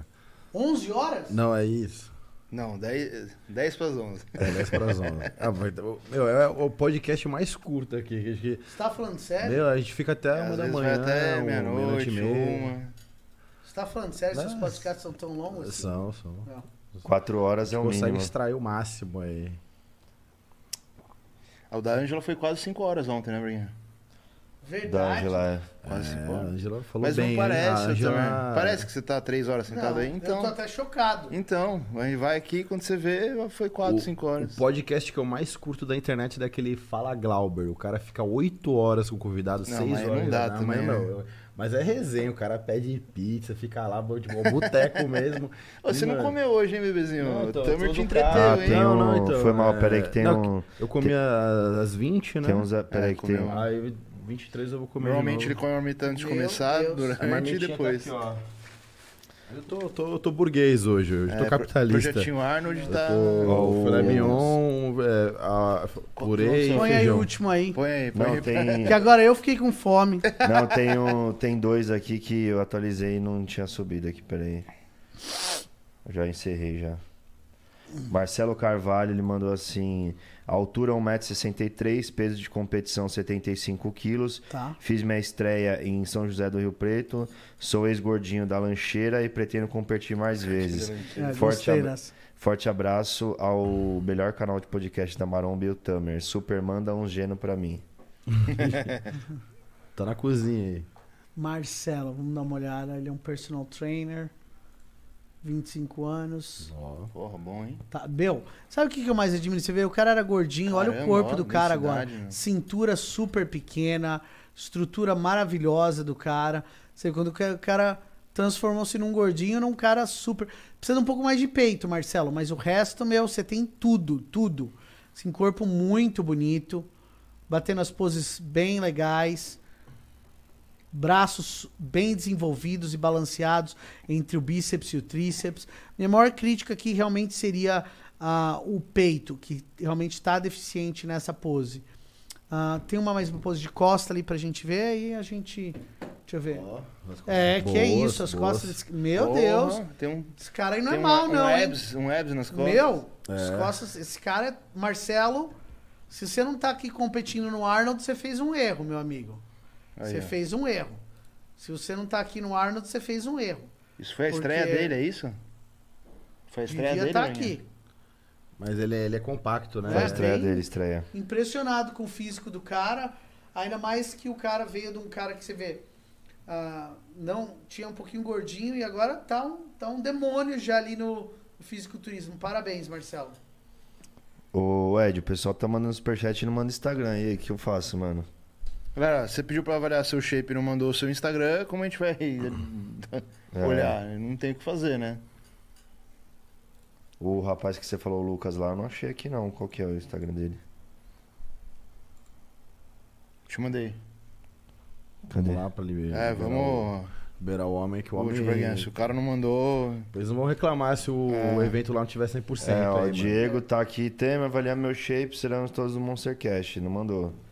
Diego Lawinski. E o Robson Miranda Não, pra também. cima, pra cima. Vai se ser. não, se mandou, tá esse vai ser o maior evento que a gente já teve no Brasil de fisiculturismo? Sem dúvida. Eu acho que esse vai ser o evento mais incrível. Praticamente a parte dos profissionais vai ser, vai ser demais. Não, os Demais. profissionais.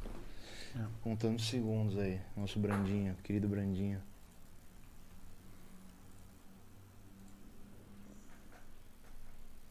Ombrão da porra, hein, mano.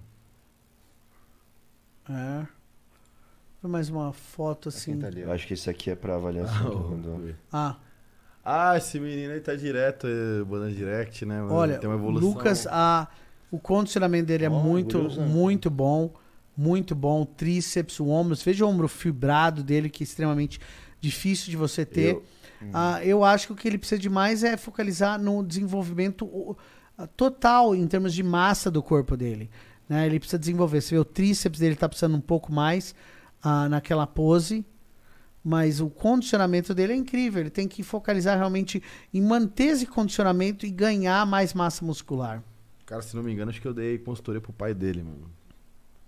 É, mas Gente boa bonito o corpo dele. Ah, Boa.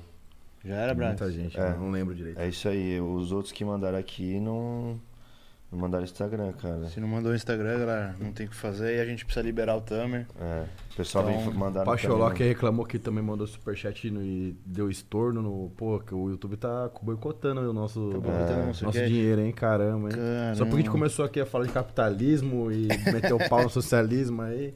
É. Não, mas Tamer, obrigado por todo o tempo, obrigado Sim, por ter vindo sim. aqui. Foi incrível.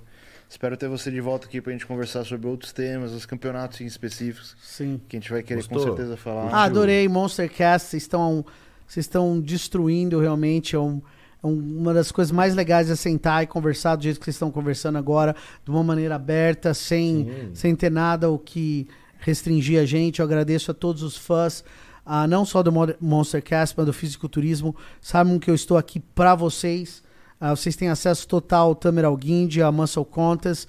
Ah, tudo que a gente puder fazer para melhorar a experiência que vocês têm, não tenham dúvida, eu vou fazer. Show. Bebezinho, amanhã o boss tá aqui. É, vamos ver, né? Se ele cumpre Se ele a palavra. vem, né? Meu, Se se, você não vier, eu já falei, mano. Eu tô com contato do Toguro. Vai vir o Toguro e o, e E Boca de- de. o Boca de, de sacola. tô falando. Meu Deus. E, você- Então é isso. e vai vir com a camiseta da Integral ainda. Galera, Monstercast amanhã com o boss, Felipe Bragança. Pré-Arnold, né? Novidades É, aí, ver, coisas né? boas né? conversar. Agradecer a todo mundo que ficou até agora. Braguinha, obrigado. junto. Tamer. Bebezinho. Tamo junto, muito obrigado, Tamer, pela paciência aí, cara. Sem dúvida. Tchau, tchau, pessoal.